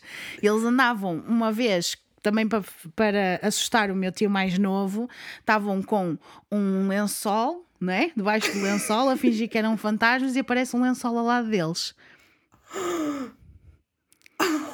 Ah, pois. Ai, que E eles cena. atrás também, Eles- atrás, ok. estavam todos, às- tipo, tudo às escuras e eles atrás de uma porta à espera que viesse o meu tio e começa, começa a minha mãe, bu! E o meu tio, bu! E depois ouve-se, bu! E não era nenhum deles. Jesus. Era hardcore, hardcore. As pessoas que se sentavam no sofá, nos sítios onde havia a lomba, porque tu vias mesmo a lomba, como se alguém estivesse lá sentado. Começavam a passar mal, mas a passar mal. Ouvia-se vozes em todo lado, cenas a cair, cenas a acontecer, muitas coisas. Já vos estou a contar a história toda da, da casa. Mas pronto, estava a dizer que quando o meu tio decidiu trazer os amigos para irem lá acampar, para ficar lá, não conseguiram lá passar a noite. Eles pediram ao meu pai para ir para lá. Eh, para estar na casa, porque a única pessoa que conseguia estar naquela casa sem problemas, ele via as coisas e, e- e percebia-se, mas as pessoas sentiam-se muito mais seguras se ele tivesse presente, era o meu pai. Claro. O meu pai conseguia controlar bem as cenas, apesar de todos eles serem meios médiums. Meios ou totalmente. Mas a única pessoa que conseguia mesmo estar lá. Mas mesmo assim, ele, ele ainda hoje diz aquilo era mesmo assombrado, não havia hipótese, é mesmo, mesmo assombrado. Estava mesmo hardcore Era pesado. era mesmo pesada, a energia lá era mesmo, pesada.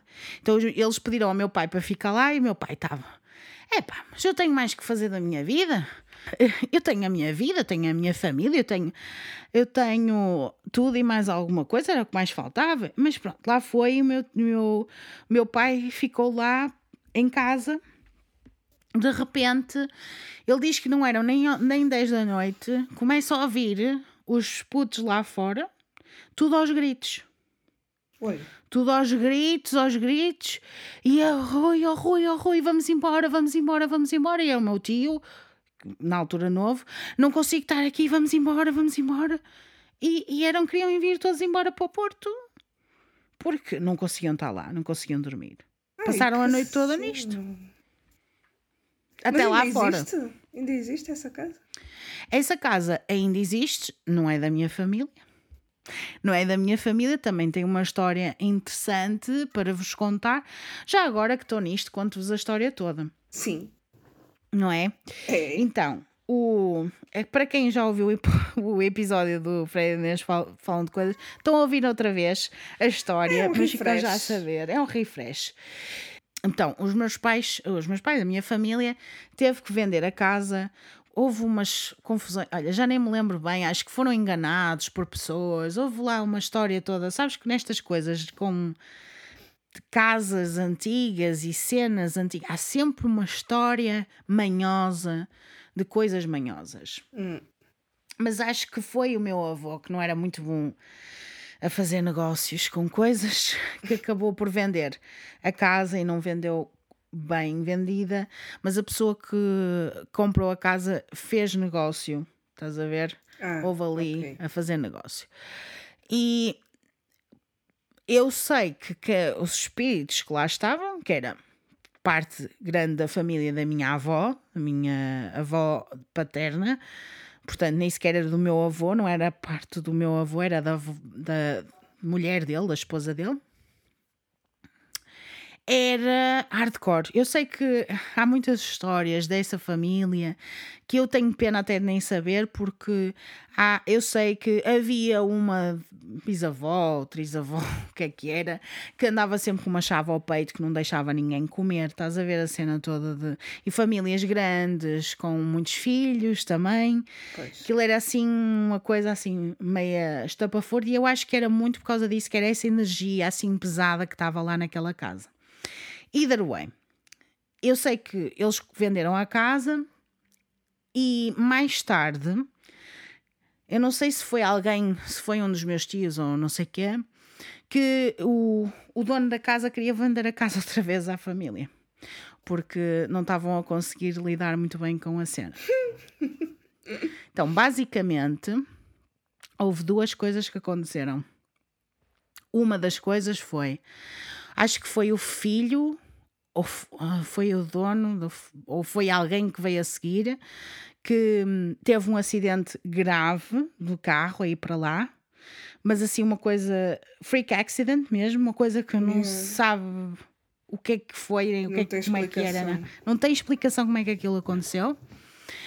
E na mesma semana eles estavam a fazer, a tentar abrir nos, no jardim. Eles estavam a tentar fazer umas obras no jardim, não sei se era a expansão da casa ou o que é que era. Estavam a tentar mudar a casa. Eu sei que isso era. E explodiu uma, uma bomba da Primeira Guerra Mundial. Uau! Atenção que esta casa era uma quinta estava cheia de crianças, muitas das vezes. Nós íamos para lá, não é? Eu própria não vivi muito aquela casa, mas meus, os meus, o meu pai e os meus tios, todos eles viveram lá e tiveram lá a infância. No jardim, como é que a bomba nunca explodiu quando eles lá estavam a brincar? Mesmo. E a bomba explodiu e ele ficou paraplégico. Ah, pois. E por Sim, isso mais tarde eles assim, quer dizer, teve lá 500 mil anos a bomba e tipo nunca. E não nunca secou explodiu. Também. Mas foi quando tentaram mexer na casa. E eles, fica a dica. "Ah, tinha aqui uma bomba. Pois é. Pois é. Pois é, pois é, pois é. Por isso vocês, agora, quem já conhecia esta história, ficou a ouvir, ouviu outra vez esta história. Eu, eu penso que lá no episódio que gravei com eles até dei, dei mais detalhes das coisas, mas vocês já ficam a saber que estas casas de quintas é uma coisa que até me diz bastante, porque eu acredito muito na energia que a própria casa tem. Às vezes nem é só o fantasma que lá está, é a própria energia. Se aconteceram coisas traumáticas, se aconteceu Yeah. alguma coisa ali, fica. Fica parado. Pá, vocês sabem, às vezes acontece alguma coisa num sítio e vocês já não gostam do sítio. Ou o contrário. Às vezes acontece uma coisa muito boa num sítio e vocês adoram aquele sítio só pela lembrança que vos traz. Opá, eu acho que os sítios têm a memória. As, Sim, as até pode- paredes.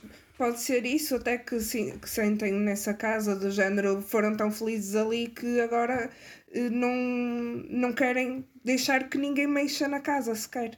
E quando as pessoas foram tentar fazer alterações, não deixaram. Exatamente. Pode exatamente. E pronto, e é isto. Ahm, é isto a nossa vida, é esta a história que vos trago, não só a história da, da minha história, mas é esta a história da quinta, que é para onde vamos voltar agora um pouquinho. Outra vez, mais um Let's bocado, que go. ainda tenho umas coisas para vos contar. Então, voltamos à história enquanto o John e a Tira estavam lá a viver, aqueles que não acreditavam em nada, mas que as coisas continuavam a acontecer. Pois e começaram Pouco- a chamar o nome dele. Exatamente. Pouco depois delas, deles se mudarem, a Tira estava a tirar fotos na propriedade para enviar para a companhia de seguros e acidentalmente captou a história.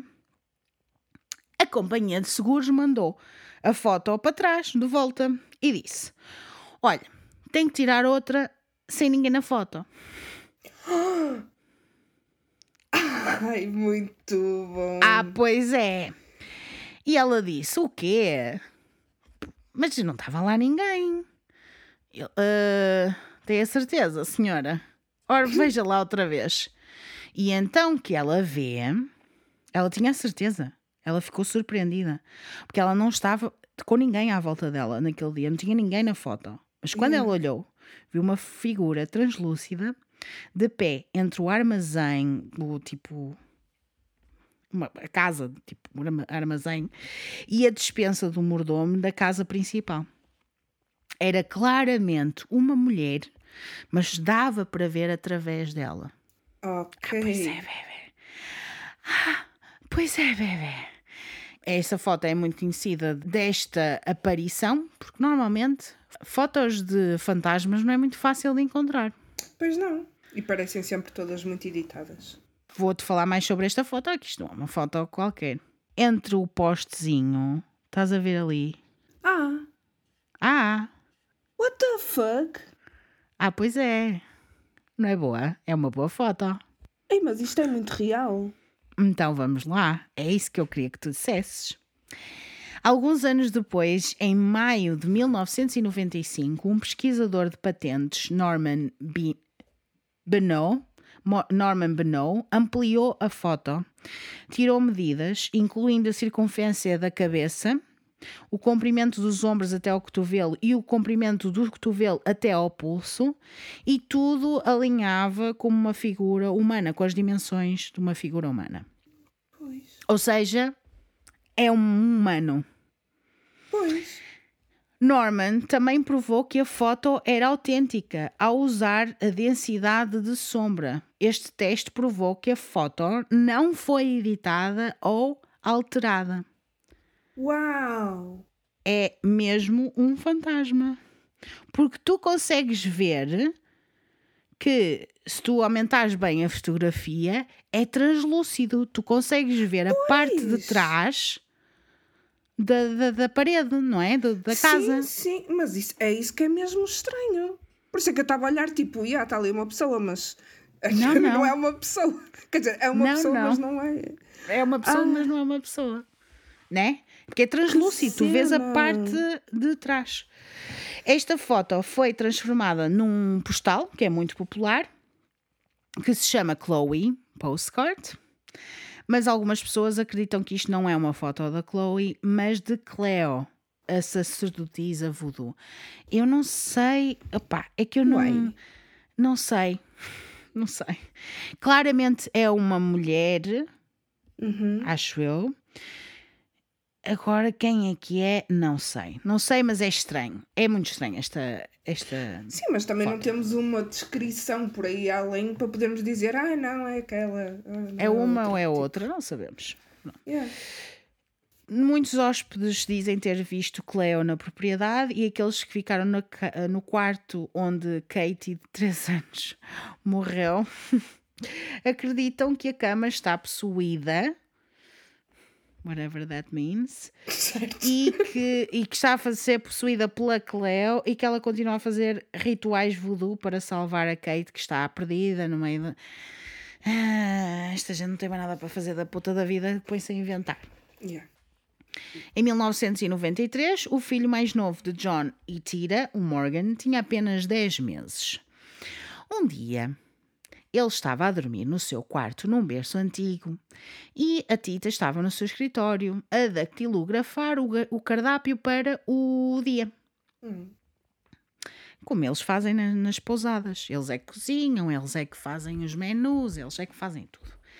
John e Tita estavam a trabalhar muito, por isso tinham uma nanny para cuidar das crianças durante o dia. No seu escritório, enquanto ela datilografava, Tita ouviu uma voz profunda e rouca a dizer: Check your baby. Vai ver o teu bebê. E ela ignorou. Pensou que estava a imaginar. Se isto não me faz lembrar a história do meu pai, faz, sim senhor. E eis que a voz repetiu mais alto: Check on your baby. E ela pulou e apressou-se para ver o quarto de Morgan e o berço, o berço estava vazio e não havia sinal dele ou da Nanny.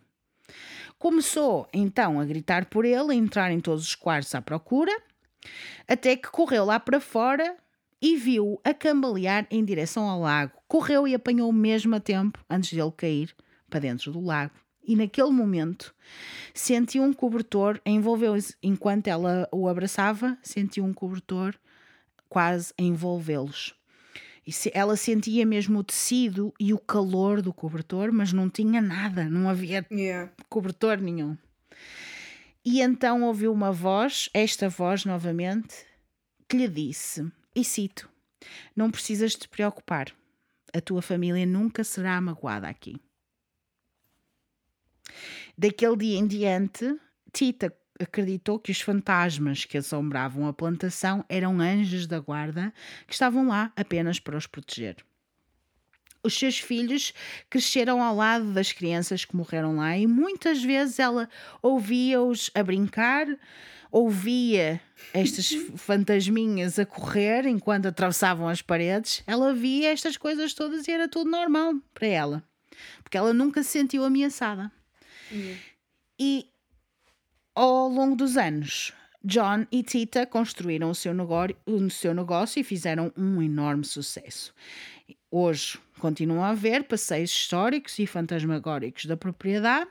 Hester Abbey tem sido a diretora de tours da Myrtle Plantation há mais de 30 anos, tornou-se uma presença constante na propriedade e tem muita experiência. Diz que podem sentir alguém a tocar no ombro, ou acariciar o cabelo, ou a puxar pela roupa quando entram lá. É sempre. É sempre Há, fixe. há sempre fixe, digo eu. Eh, como muitos empregados, ela teve muitas experiências na primeira pessoa. Uma vez, diz ela, que um homem foi ter com, com Esther para comprar bilhetes para uma tour, para ele e para a sua esposa, que estava assim, bastante atrás dele. E ela podia ver também uma menina ao lado da esposa dele. A menina, diz ela, tinha cabelos loiros e longos e estava vestida com um vestido branco antiquado. Esther perguntou ao homem se ele queria comprar um bilhete também para a filha deles. E de repente ele ficou muito sério e disse-lhe que eles não podiam ter filhos. E ele até fez uma cara do género: porque é que me vens falar dessa merda? Isto é Yeah. awkward, né? E, e ela, pronto, assim fez, deu-lhe dois bilhetes e levou-os até à casa principal. E quando se virou, a menina tinha desaparecido. E pronto, tudo bem, seguiu a vida dela e tal. Quando voltou para fora, encontrou a miúda na varanda. Ela riu-se e disse-lhe olá antes de desaparecer. Que ela andava ali a fazer, essa Ai, criança? Não sei, Ezeco. Eu não sei, às vezes também podem atrair, estás a ver? Como já tinha lá outros espíritos de crianças, não sabemos, podem atrair. Pois. A brincar em Mas existem inúmeras histórias como esta de centenas de pessoas. Crianças a brincar na varanda, um rapaz e uma rapariga que se enquadram nas descrições de Cornelia e James Woodruff. Uma jovem com roupas antiquadas também foi vista pairando do lado de fora da janela da sala de jogos e ela basicamente põe as mãos à volta dos olhos para olhar melhor para lá para dentro, sabes, quando está a espreitar. Não, não, não, não. Imagina o que é que tu estás na sala de jogos e de repente olhas lá para fora, não é? Tipo, uma cena assim, e vês uma coisa a espreitar. Ai, não, não, não, não. não. Isso- Também não isso- gosto. Isso não. Isso, isso, Tam- ah, isso não. isso não. Isso, isso é Dentes, demasiado. pode ser cabelos, pode ser. Agora, pessoas a espreitar, nem pensar. Ai, não, porque é uma invasão de privacidade também, quer dizer, estás na tua live. Mas tu também estás deitada, a outra vem-te ver a dormir, também é uma invasão de privacidade. Sim. Esta mesma rapariga dizem que às vezes entra nos quartos dos hóspedes para pular na cama, para saltar em cima da cama. Depois dizem que a cama está possuída, pois se calhar não é Olha, mas cama. espera, vem para a parte que eu, que eu mais me arrepiou. Oh. Há os hóspedes que ficam no quarto das bonecas, também chamado Fanny Williams Room. Sim, existe um quarto com bonecas. Porquê? Não, Não, é não, pedir não, para isto acontecer merdas. É. É. para pedir. É para pedir se tem lá as bonecas todas. Imagina, pá, é que a mim já é creepy, já é muito creepy pensar que vou ficar a dormir num quarto que tem bué de bonecas. Não consigo, Sim. estão todas a olhar para mim. Não gosto. Também Não quero. Não. Quero. Então, este quarto também é chamado Fanny Williams Room, que é. eh, Porquê? Não sabemos. Ou a Fanny Williams era uma delas, mas pronto. Hum. Eh, hóspedes ficaram neste quarto das bonecas acor- acordam para encontrar bonecas por todos os lados, ou mesmo na cama com eles. Alguns relataram que roupas ou cabelos tinham sido puxados para baixo, como se fosse uma, por uma criança pequena, não é? Puxar. E até sentiram mãos geladas a tocar-lhes sem ninguém por perto. Eu não gosto Ai. deste quarto. Ela não, Não está gosto bem. nada. Ela está a passar mal. Ai. Ai, diz ela. Ai, não gosto de nada. E sabes, o meu namorado tem uma vizinha que à janela tem bué bonecas tipo daquelas Ai, de porcelana, mesmo horríveis, Ai, com aquelas roupas. E ele está-me sempre a assustar com essa merda, a dizer: Olha, mexeu-se, olha, olha, não sei o quê." Ai, não. E eu, ai, ficou. Faz lembrar o episódio que eu gravei com a Daniela aqui há muito tempo, no Natal de 2019, acho eu. Falei da Annabelle e do, do Robert. Ai, sim, sim, sim, Ugh. sim. Não. Se há coisa que não gosto é bonecas. O Ponto. Robert é horrível. Ah, O Annabelle, Robert, pronto, Annabelle, coitadinho. não gosto. Mas o não Robert gosto não é bonecas. pior. Se, se qualquer um deles para mim é zero, não. É, não, não. Sai desse corpo que ele não te pertence, sai daqui também. Não gosto, Queimá-los pá. a todos. É queimá-los a todos, é pô-los todos num sítio qualquer queimá-los. acabou. chorei um bocadinho. Olha, as pessoas ouvem o som de móveis a serem arrastados, correntes a bater. Correntes faz sentido desta vez. Por causa dos Escravos. escravos. E sussurros no meio da noite. As malas movem-se pelo chão por conta própria. Quando os hóspedes tentam tirar fotos, algo bate nos telefones ou nas câmaras ou whatever para atirá-los ao chão. Objetos por vezes desaparecem mesmo à frente dos olhos das pessoas e também sentem cheiros estranhos e pontos frios na casa. Se isto não é paranormal, não sei o que é que é. É, o, o normal, o normal. Também há, acho que esta parte vai estar. Também há, pelo menos, 20 gatos pretos que moram na propriedade e muitas vezes ficam sentados lá de fora por horas à espera de um hóspede, em particular, voltar para fora. Oh, Eu não sei se eles estão a protegê-lo, ou- mas deduzo que sim. Sim. Hóspedes e funcionários viram uma mulher de preto, vestida de preto, um homem que segue hóspedes quando estão lá fora e orbes, orbes, Pois. aquelas luzes Coisitas. brilhantes. Hóspedes já acordaram a sentir uma força a prender-lhes os pés e quando tentavam mexer ficaram paralisados por cerca de um minuto. É tipo paralisia de sono. É. Ah, nos meus pés não, opá. Paralisem toda, mas os pés. É porque é aquela cena de não conseguiste mexer, achas que prendes os movimentos. O quê? Por Os pés, não gostas? Não, os pés metem-me aflição, sei lá, não, não sei. Porque eu acho que era a minha irmã que me traumatizava muito com essas coisas, quando era criança. Porque ela punha-se a puxar-me os pés e essas coisas. Nós dormíamos Ai. no mesmo quarto, éramos Tenho a pobres. certeza, a Bia está toda arrepiadinha agora, mas toda arrepiadinha. Um Pois. beijinho, Bia. Beijinho, Bia. Não fico nervosa, mas olha, não vais para aqui que eles puxam os pés por isto. Ai, é muito mau. Há outra história de alguém que trouxe o seu cão para a propriedade e ele recusou-se a subir as escadas. Esperto. pessoas. Não são burros. Não são burros. E é, é, é tal cena, os gatos pretos não, se- não entram para dentro da casa, estão na propriedade. Ficam a ver. Ah, pois. Mas os gatos, eu, eu tenho a sensação que os gatos conseguem limpar as más energias. Os cães não. Não, os, cães, os, cães, os cães veem. Isto tenho a Sim. certeza absoluta. Às vezes a, a Simone está parada a olhar para o, o caralho mais velho e eu já sei que ela está a ver outra coisa qualquer. Pronto, está tudo. Pois. Mas eh, eu não sei se. Não sei se não limpa, mas não é uma coisa de. Eu acho que nisso os, os gatos são mais fortes. Yeah. Eu não sei se não será uma coisa de proteção. Os cães também têm a cena de proteção. Também Pois. têm. Pois. Mas pronto. Outro hóspede também disse que saiu à meia da noite a gritar Nope! Imagina! Fazia igual também, foda-se. Ele, Nope! No way, José. nope! Os olhos das pinturas que lá, que lá tem seguem as pessoas, especialmente o retrato de Clark Woodruff, aquele que cortou a orelha às, à miúda. O piano de cauda do primeiro andar, foda-se. Ai, porquê? Também não tem. Porquê que não tiram? Quer dizer, é que também já tem um piano, né? Já, já estão a pedir, é isso. É as bonecas, é o piano, estão a pedir. Estão a pedir. É mesmo todos os clichês, tipo, qual é a cena? Fogo.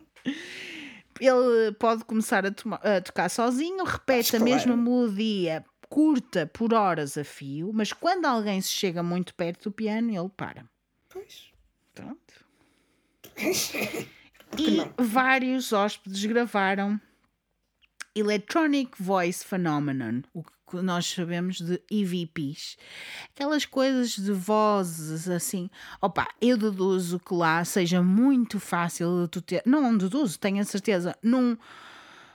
Eu vi várias histórias de várias pessoas. Toda a gente diz que quem vai lá, nem que seja uma coisinha pequena, tu vês e sentes. Deve ser um sítio próprio mesmo bom para, para ver estas coisas. E nunca te Eu ia. aconteceu aqui com as gravações dos episódios, tipo, ouvires um- alguma coisa estranha? acontecia mais quando estava a gravar em casa do Fred, quando gravava pessoalmente, Pois. porque aquele quarto era assombrado.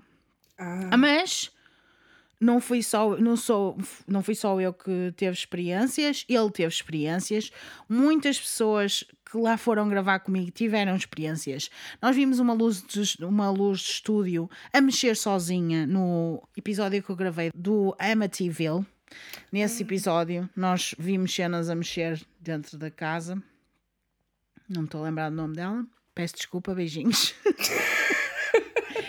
Mas, mas nós vimos e houve outras pessoas que viram, até episódios que nada tinham a ver com o paranormal, havia eh, coisas aconteciam na, naquela casa, mas aqui não. Não, porque também gravamos à distância, é um bocadinho mais diferente. Pois. E esta casa não está assombrada, onde eu estou agora. Não está assombrada por isso. Está ba- bastante limpinha nesse sentido, por isso está tudo bem. Os funcionários que lá trabalham nesta pousada têm algumas das piores experiências. Um dia, um funcionário estava a receber hóspedes no portão da frente quando viu uma mulher num vestido branco a caminhar na sua direção. Ele tentou cumprimentá-la, mas ela passou por ele olhar para a frente e não disse nada. E ele, ai, olha que mal educada. Enquanto, ela Enquanto observava, confuso, viu que o seu vestido e penteado eram mesmo muito antiquados. E ela caminhou para a casa principal e passou direito pela porta.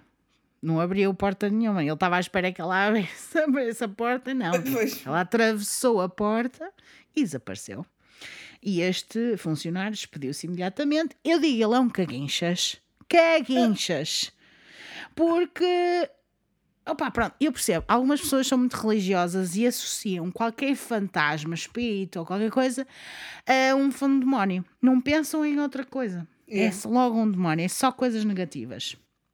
Até porque que é, que é, quem é que me diz que um demónio é uma coisa negativa? Também vocês é só. Sim, é- vai tudo dar ao mesmo, não é? Basicamente. Mas eu não acredito em coisas desse género. Eu sei que há energias muito más, Sim. mas também acho que tem a ver com a- a- as coisas que alimentam e as coisas que fazem, etc. Uhum. E acho que tem a ver com vibração. Tu nunca vais atrair coisas. Se tu tiveres uma vibração elevada, nunca vais atrair coisas negativas, percebes? Sim. Eu, eu nisso acredito, acredito totalmente. Mas pronto, este, esta pessoa, se calhar, ele achava que isto era algo panicou. demoníaco. Mas ao mesmo tempo, eu fico a pensar: porque é que ele foi trabalhar para uma plantação que está assombrada e que ele sabe? Ele decidiu aceitar este trabalho porque lhe apeteceu? Ou será que ele não acreditava em nada e depois, quando viu, ficou. Ah! Se calhar também pode ter. Certo. Era um dos valentes. Durante uma encenação, outra história, a atriz contratada para interpretar o papel de Chloe, a escrava, estava à espera atrás de uma, uma tela de vestir, tipo um biombo, Hum. para, pela sua deixa, que fizessem a sua deixa para ela entrar em cena. A parte superior deste biombo era feita de vidro, para que ela pudesse ver o resto da sala. E a única luz que tinha era da vela que ela segurava. Ela estava a fazer toda a cena da Frances, quando a Frances está deitada e vê É a Chloe. escrava, não é? Chloe com uma vela na mão. Exatamente. De repente, do nada, um dia, a temperatura desceu, ficou o- o- a divisão dela já gelada e ela olhou à volta e viu uma orbe de luz azul a levitar no canto do quarto. Esta orbe movimentou-se, moveu-se para o centro do quarto do- da, divisão, da divisão conforme ficava cada vez maior. Crescia, crescia, crescia, crescia, crescia, crescia. Depois parou no centro e dissolveu-se numa névoa verde. Enquanto a névoa caía, a atriz viu uma imagem de uma escrava com um lenço verde enrolado na cabeça, exatamente como ela estava vestida para o papel de Chloe. E ela ficou tão assustada que não se conseguia mexer ou gritar. Ficou completamente paralisada de pânico. Yeah. A figura brilhante sorriu e levou um dedo aos lábios, tipo, Shh, estás a ver? E soprou na parte do vidro do biombo e a vela apagou. O quarto estava iluminado só pelaquela luz azul. E então dissolveu-se na névoa outra vez e desapareceu. E a temperatura voltou ao normal. Como se é, esta mulher tivesse a sair de um transe, a atriz começou a gritar histericamente que deixou cair a vela e saiu a correr da casa, de, do quarto, da casa, tudo, a fugir. Pois. E depois disso, recusou-se a voltar a entrar naquela casa. Eu acho que também era um daquelas, daqueles casos que apanham um susto. Epá, mas também uma aparição. É preciso ser yeah. um espírito forte, é preciso ter ali uma energia mesmo puxada para ter uh, aparição completa. Yeah. Não só, olha, a e foto. Apagou a vela e tudo. Apagou a vela, teve esta. É, é preciso ser. Mas eu acredito que se há algum sítio que tenha poder ou capacidade de fazer isto, é este sítio. Especialistas viajaram de todo o lado para estudar a atividade paranormal da Myrtle's, da Myrtle's Plantation. Em 2001, Unsolved Mysteries film, filmaram um segmento neste ah. sítio a equipa de produção teve dificuldades técnicas constantes, as câmaras, os walkie-talkies, os telefones deixaram de funcionar sem motivo. Se isto não é uma coisa que acontece com muita frequência, é sim, senhora. É. Já aconteceu neste podcast várias vezes. Nós estamos a gravar, as coisas estão a, deixando de funcionar. Sim. E é assim que a gente sabe que é uma coisa real, mas não sim, é só por Antes de disso, ligar, hoje não, não conseguia ter uh, rede no computador, quer dizer, tinha no telemóvel e não tinha no computador. É estranho, não é? Não e é? Tinha no laptop do trabalho. Tipo. É. Estranho. Ok. É estranho. ok. Vem aí paranormal, ela já estava à espera. Yeah, fizeram grande spoiler mesmo. em 2005, os Ghost Hunters também uh, viram um candeeiro a mexer-se pela mesa quando lá estavam uh, a filmar, sem ninguém por perto, e eles queriam mostrar que que era tudo fake, mas saíram convencidos que isto era tudo verdade. Hóspedes também captaram coisas estranhas em fotos, rostos assustadores, figuras estranhas e até pessoas a mais. Uh, hum. Tipo, eram quatro pessoas a ser fotografadas, aparecia uma quinta pessoa. Eu, as fotos que eu vi, opá, eu sou um bocadinho desconfiada com fotos, não vou hum. mentir. Sou um hum. bocado desconfiada porque eu nunca sei. Aquela foto que eu te mandei. Sim, sim, sim é okay. real. Eu, Sim, foi eu estudada. Aí, Pronto. Sim. Mas eu, fotos de hóspedes, eu, eu, é que eu acho estranho, porque eu acho que nunca vão aparecer. Estás a perceber? É tão difícil. Aliás, prova-se que muitas coisas deixam de funcionar quando estão nestes sítios. Sim. Porque raia que ia aparecer uma fotografia com alguém. Eu acho que aquela uhum. a fotografia que a Tita tirou foi mesmo uma cena que acontece uma vez num milhão. Percebes? Sim, deve ter sido com a máquina de rolo, não é? Sim, sim. Isso também acho que faz toda a diferença. Sim, sim, sim. Isso também faz diferença.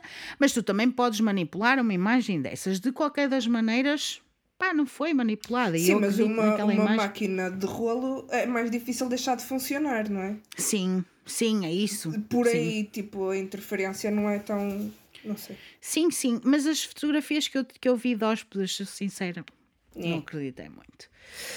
Vamos então ao final, acabar, para acabar esta história que já está muito longa. Hum. Mas os últimos anos, Myrtle's Plantation teve uma série de azares. Em 2014, houve um incêndio que causou grandes danos no armazém localizado atrás da casa principal. Era aqui que David Bradford, o primeiro, o bonzinho, vivia quando a casa original estava a ser construída. Em 2017 houve outro incêndio que destruiu o restaurante e que eles depois reformaram tudo, puseram tudo e puseram regras muito bem estipuladas porque começaram a valorizar não só a parte dos fantasmas, que era muita cena deles fazerem mystery tours e não sei quê, começaram a fazer também a parte toda histórica da propriedade, contar a história da propriedade e hum, acho que as coisas acalmaram, os azares começaram a acalmar. Por isso, os hóspedes que lá ficam podem aprender sobre a história, a história não só da zona, mas também da casa e também dos fantasmas, claro, através dos passeios das tours. Hoje é uma atração turística popular com mais de 60 mil visitantes anuais e está listada no Registro Nacional de Lugares Históricos, porque aquilo é lindíssimo, maravilhoso, pois. arrasou. Chloe ainda continua a aparecer e a roubar brincos de hóspedes que é giro. Normalmente, quando caminham do salão dos homens para o das mulheres, onde ela tava, tinha estado a ouvir, ouvir, a conversa, onde foi apanhada a ouvir atrás da porta, e ela só leva um dos brincos. Oh, um, tadinha! Só tem uma para, é, para a sua orelha restante e depois deixa-os alguns na propriedade. Os funcionários guardam estes brincos únicos numa caixa de joias com um tampo de vidro na sala de jantar e as pessoas podem ver este, estes, estes brincos todos. É muito giro. O espelho grande com a moldura dourada ainda está ah, pendurado não, não, não, não queremos. No hall de entrada, o espelho, o espelho por si só já foi substituído, não foi só lavado, limpo não, pois. o espelho já foi substituído imensas vezes, mas as marcas continuam a voltar. Sempre. Isso é que não é riqueza, isso não. Não é. Não. Não é. Não. Nope. E para acabar mesmo, nós não sabemos se são verdadeiras as lendas que eles contam deste sítio, mas sabemos que muitas tragédias aconteceram aqui e muitos morreram aqui. Por isso, é muito possível que muitos não tenham ido embora e que um pedaço da sua alma continue lá na Myrtles Plantation. E que fiquem Como é que é? lá. E que fiquem lá, que não venham para cá, que a gente não quer. E é isto, é isto que eu tenho para vos contar. Como e é não que foi é? pouco.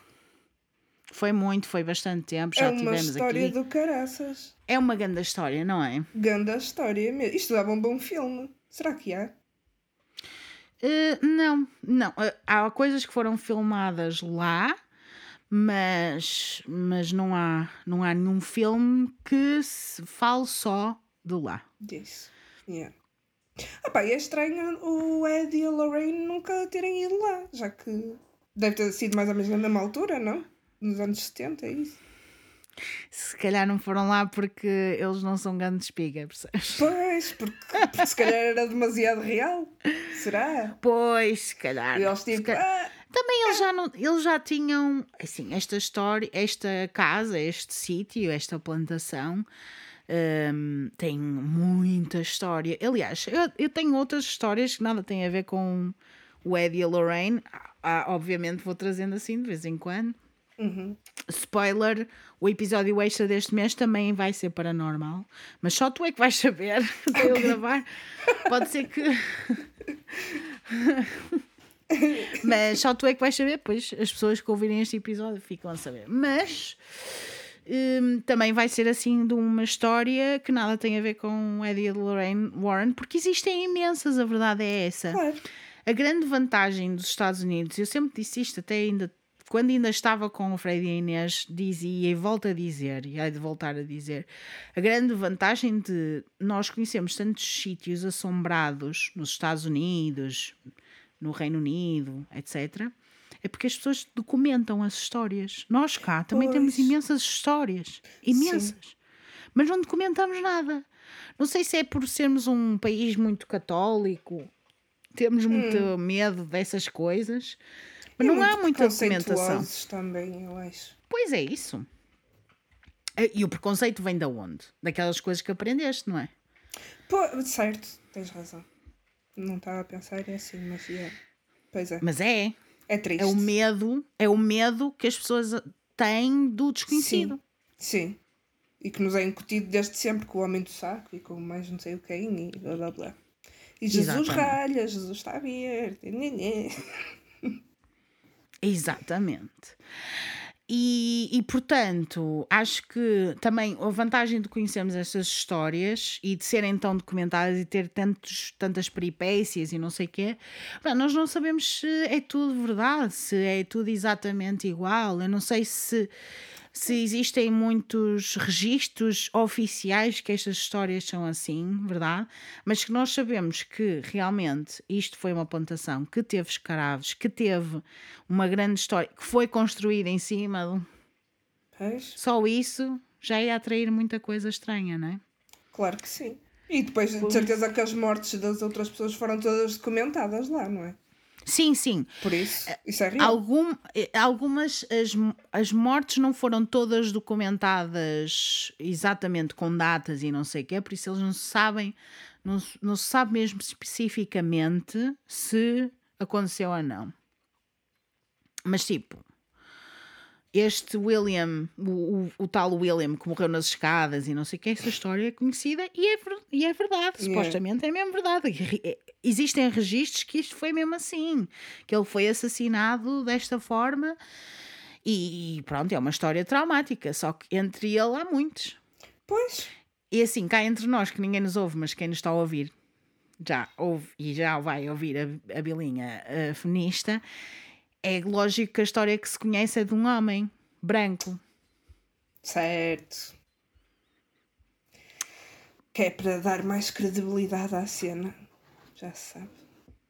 Tristeza. Porque a história da Chloe, a história da Cleo e a história das mulheres negras.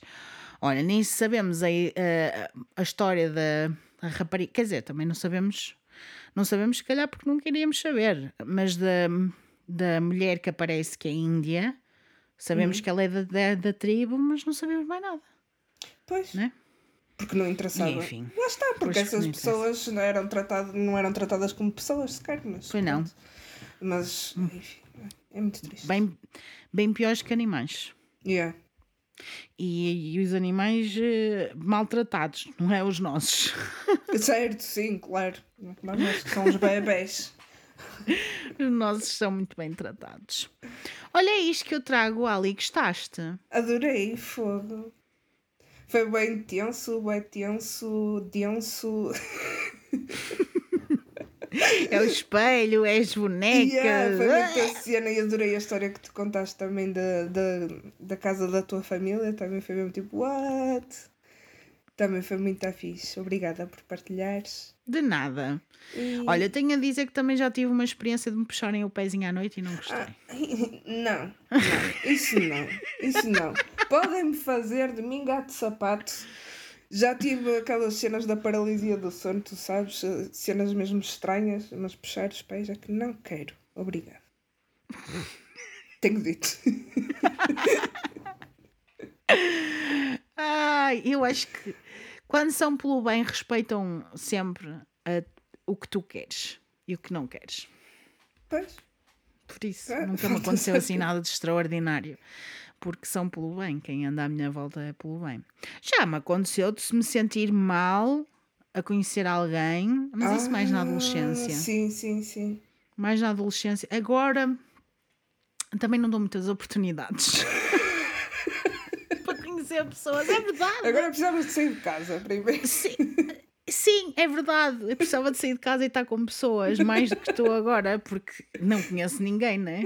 Mas, mas mesmo conhecendo pessoas, é sempre. Não, não, não, não há muita profundidade, e peço desculpa até às pessoas que vou conhecendo, mas não há muita profundidade, sabes? Não há muito não é muito investimento da minha parte. Yeah. Quando eras adolescente, estavas muito mais aberta a conhecer pessoas e querias conhecer mais pessoas e querias até ter mais, não é? Sim, sim, sim. E... Mas continuo a sentir tipo pessoas que me drenam completamente. E ah, sim, mas isso que... também é o. Jesus, isso não é normal. Isso também é. Amiga, até é pelo computador. Sim, Nada sim. contra, mas por exemplo, eu trabalho, estou a trabalhar uhum. e há pessoas com quem eu trabalho que estou completamente na boa, sinto-me super bem com eles e está super bem. Ainda hoje estava a fazer uh, mentoring e estava super bem, super à vontade.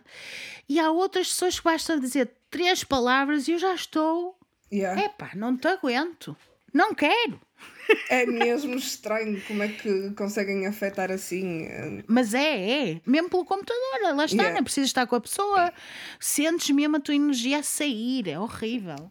É horrível. Hum. São os que nós chamamos de vampiros. Emocionais. Vampiros energéticos. Ou isso, Uhum. ou energético. Sim, é isso. Estava a lembrar daquele personagem Olha, do What We Do in the Shadows. E estava-me a dar muita vontade de rir. Chupam-te energia. Mas é verdade. Pois é, é mesmo. Não é que te parece... o, que é que, o que é que tu sentes depois de estar com uma pessoa assim? Eu sinto o cansaço. Eu sinto É só mesmo cansaço? a minha alma a sair do meu corpo, quase. É tipo. ah, É, eu sinto a cabeça vazia. Mas ao mesmo tempo ocupada. É estranho. Que é, pa- parece que tenho muita coisa, está muita coisa a acontecer, yeah. Mas ao mesmo tempo te vazia porque não consigo me concentrar em nada. É essa a sensação que tenho. E depois, focar. tipo, o corpo pesado, sinto mesmo um peso nos ombros, sabes? Yeah. Às vezes é mais físico do que outras vezes. Outras vezes é só mesmo, só quero dormir. Pois, a minha é só dormir. isso. É tipo, ah, socorro, já não posso mais. Tipo, Hum, Mas às vezes é físico, às vezes sinto o cansaço físico. É. assim ainda é pior. Mas pronto, é isto. É isto que tenho para ti, é isto que tenho Já para estamos a divagar vocês. vez. Já estamos a divagar imenso. parabéns para mim, parabéns Parabéns. atrasados para mim. Venham de darmos parabéns, venham apoiar o, o podcast da Bilinha, venham para o Patreon, que a gente gosta tanto de vocês. patreon.com barra repesco a Bilinha. Podem vir, podem vir conhecer-nos, fazer perguntas, podem vir até aqui ao podcast também reagir. Eu gosto muito de ter pessoas novas e que venham aqui. Sangue fresco, como diz a Ali. Sangue fresco. Sangue fresquinho. Venham até nós. nós Venham. Sugarmos a Nós vossa gostamos. energia. Yeah. Ah, não, não, não. Ou então injetar-vos com várias coisas boas, assim, ou arrepiantes, que é para isso que cá estamos também. Certo, certo, certo, certo. Podem também seguir-me pelo Instagram, é de Raquel Caldevila com dois L's sempre. No final, não é Raquel com dois L's, percebe? Caldevila com dois L's. Lá no, no Instagram têm acesso ao Patreon, ao Discord e ao meu e-mail que podem mandar também as vossas histórias paranormais e outras coisas que tais. raquel.caldevila.gmail.com E é isto que E eu é tenho isto. para vocês. Espero que tenham gostado. Eu gostei muito de ter cá. Muito obrigada, Ali, por ter estado cá a reagir. Muito obrigada eu por me teres convidado. Muito obrigada a todas as pessoas que estiveram a ouvir até agora. Daqui a duas semanas há mais. Mas até lá, tenham umas semanas muito arrepiantes. E cuidado com as vossas orelhas E com os pés. E com os pés. Cuidado para ninguém vos puxar os pezinhos à noite. E no geral, cuidado com cemitérios índios. E não, lançando, não mandem para aí a construir casas porque não dá. Se sabe. E se morrerem, tenham cuidado. Vão até o 17 degrau Exato. caiam para o lado. Só nesse. Só nesse.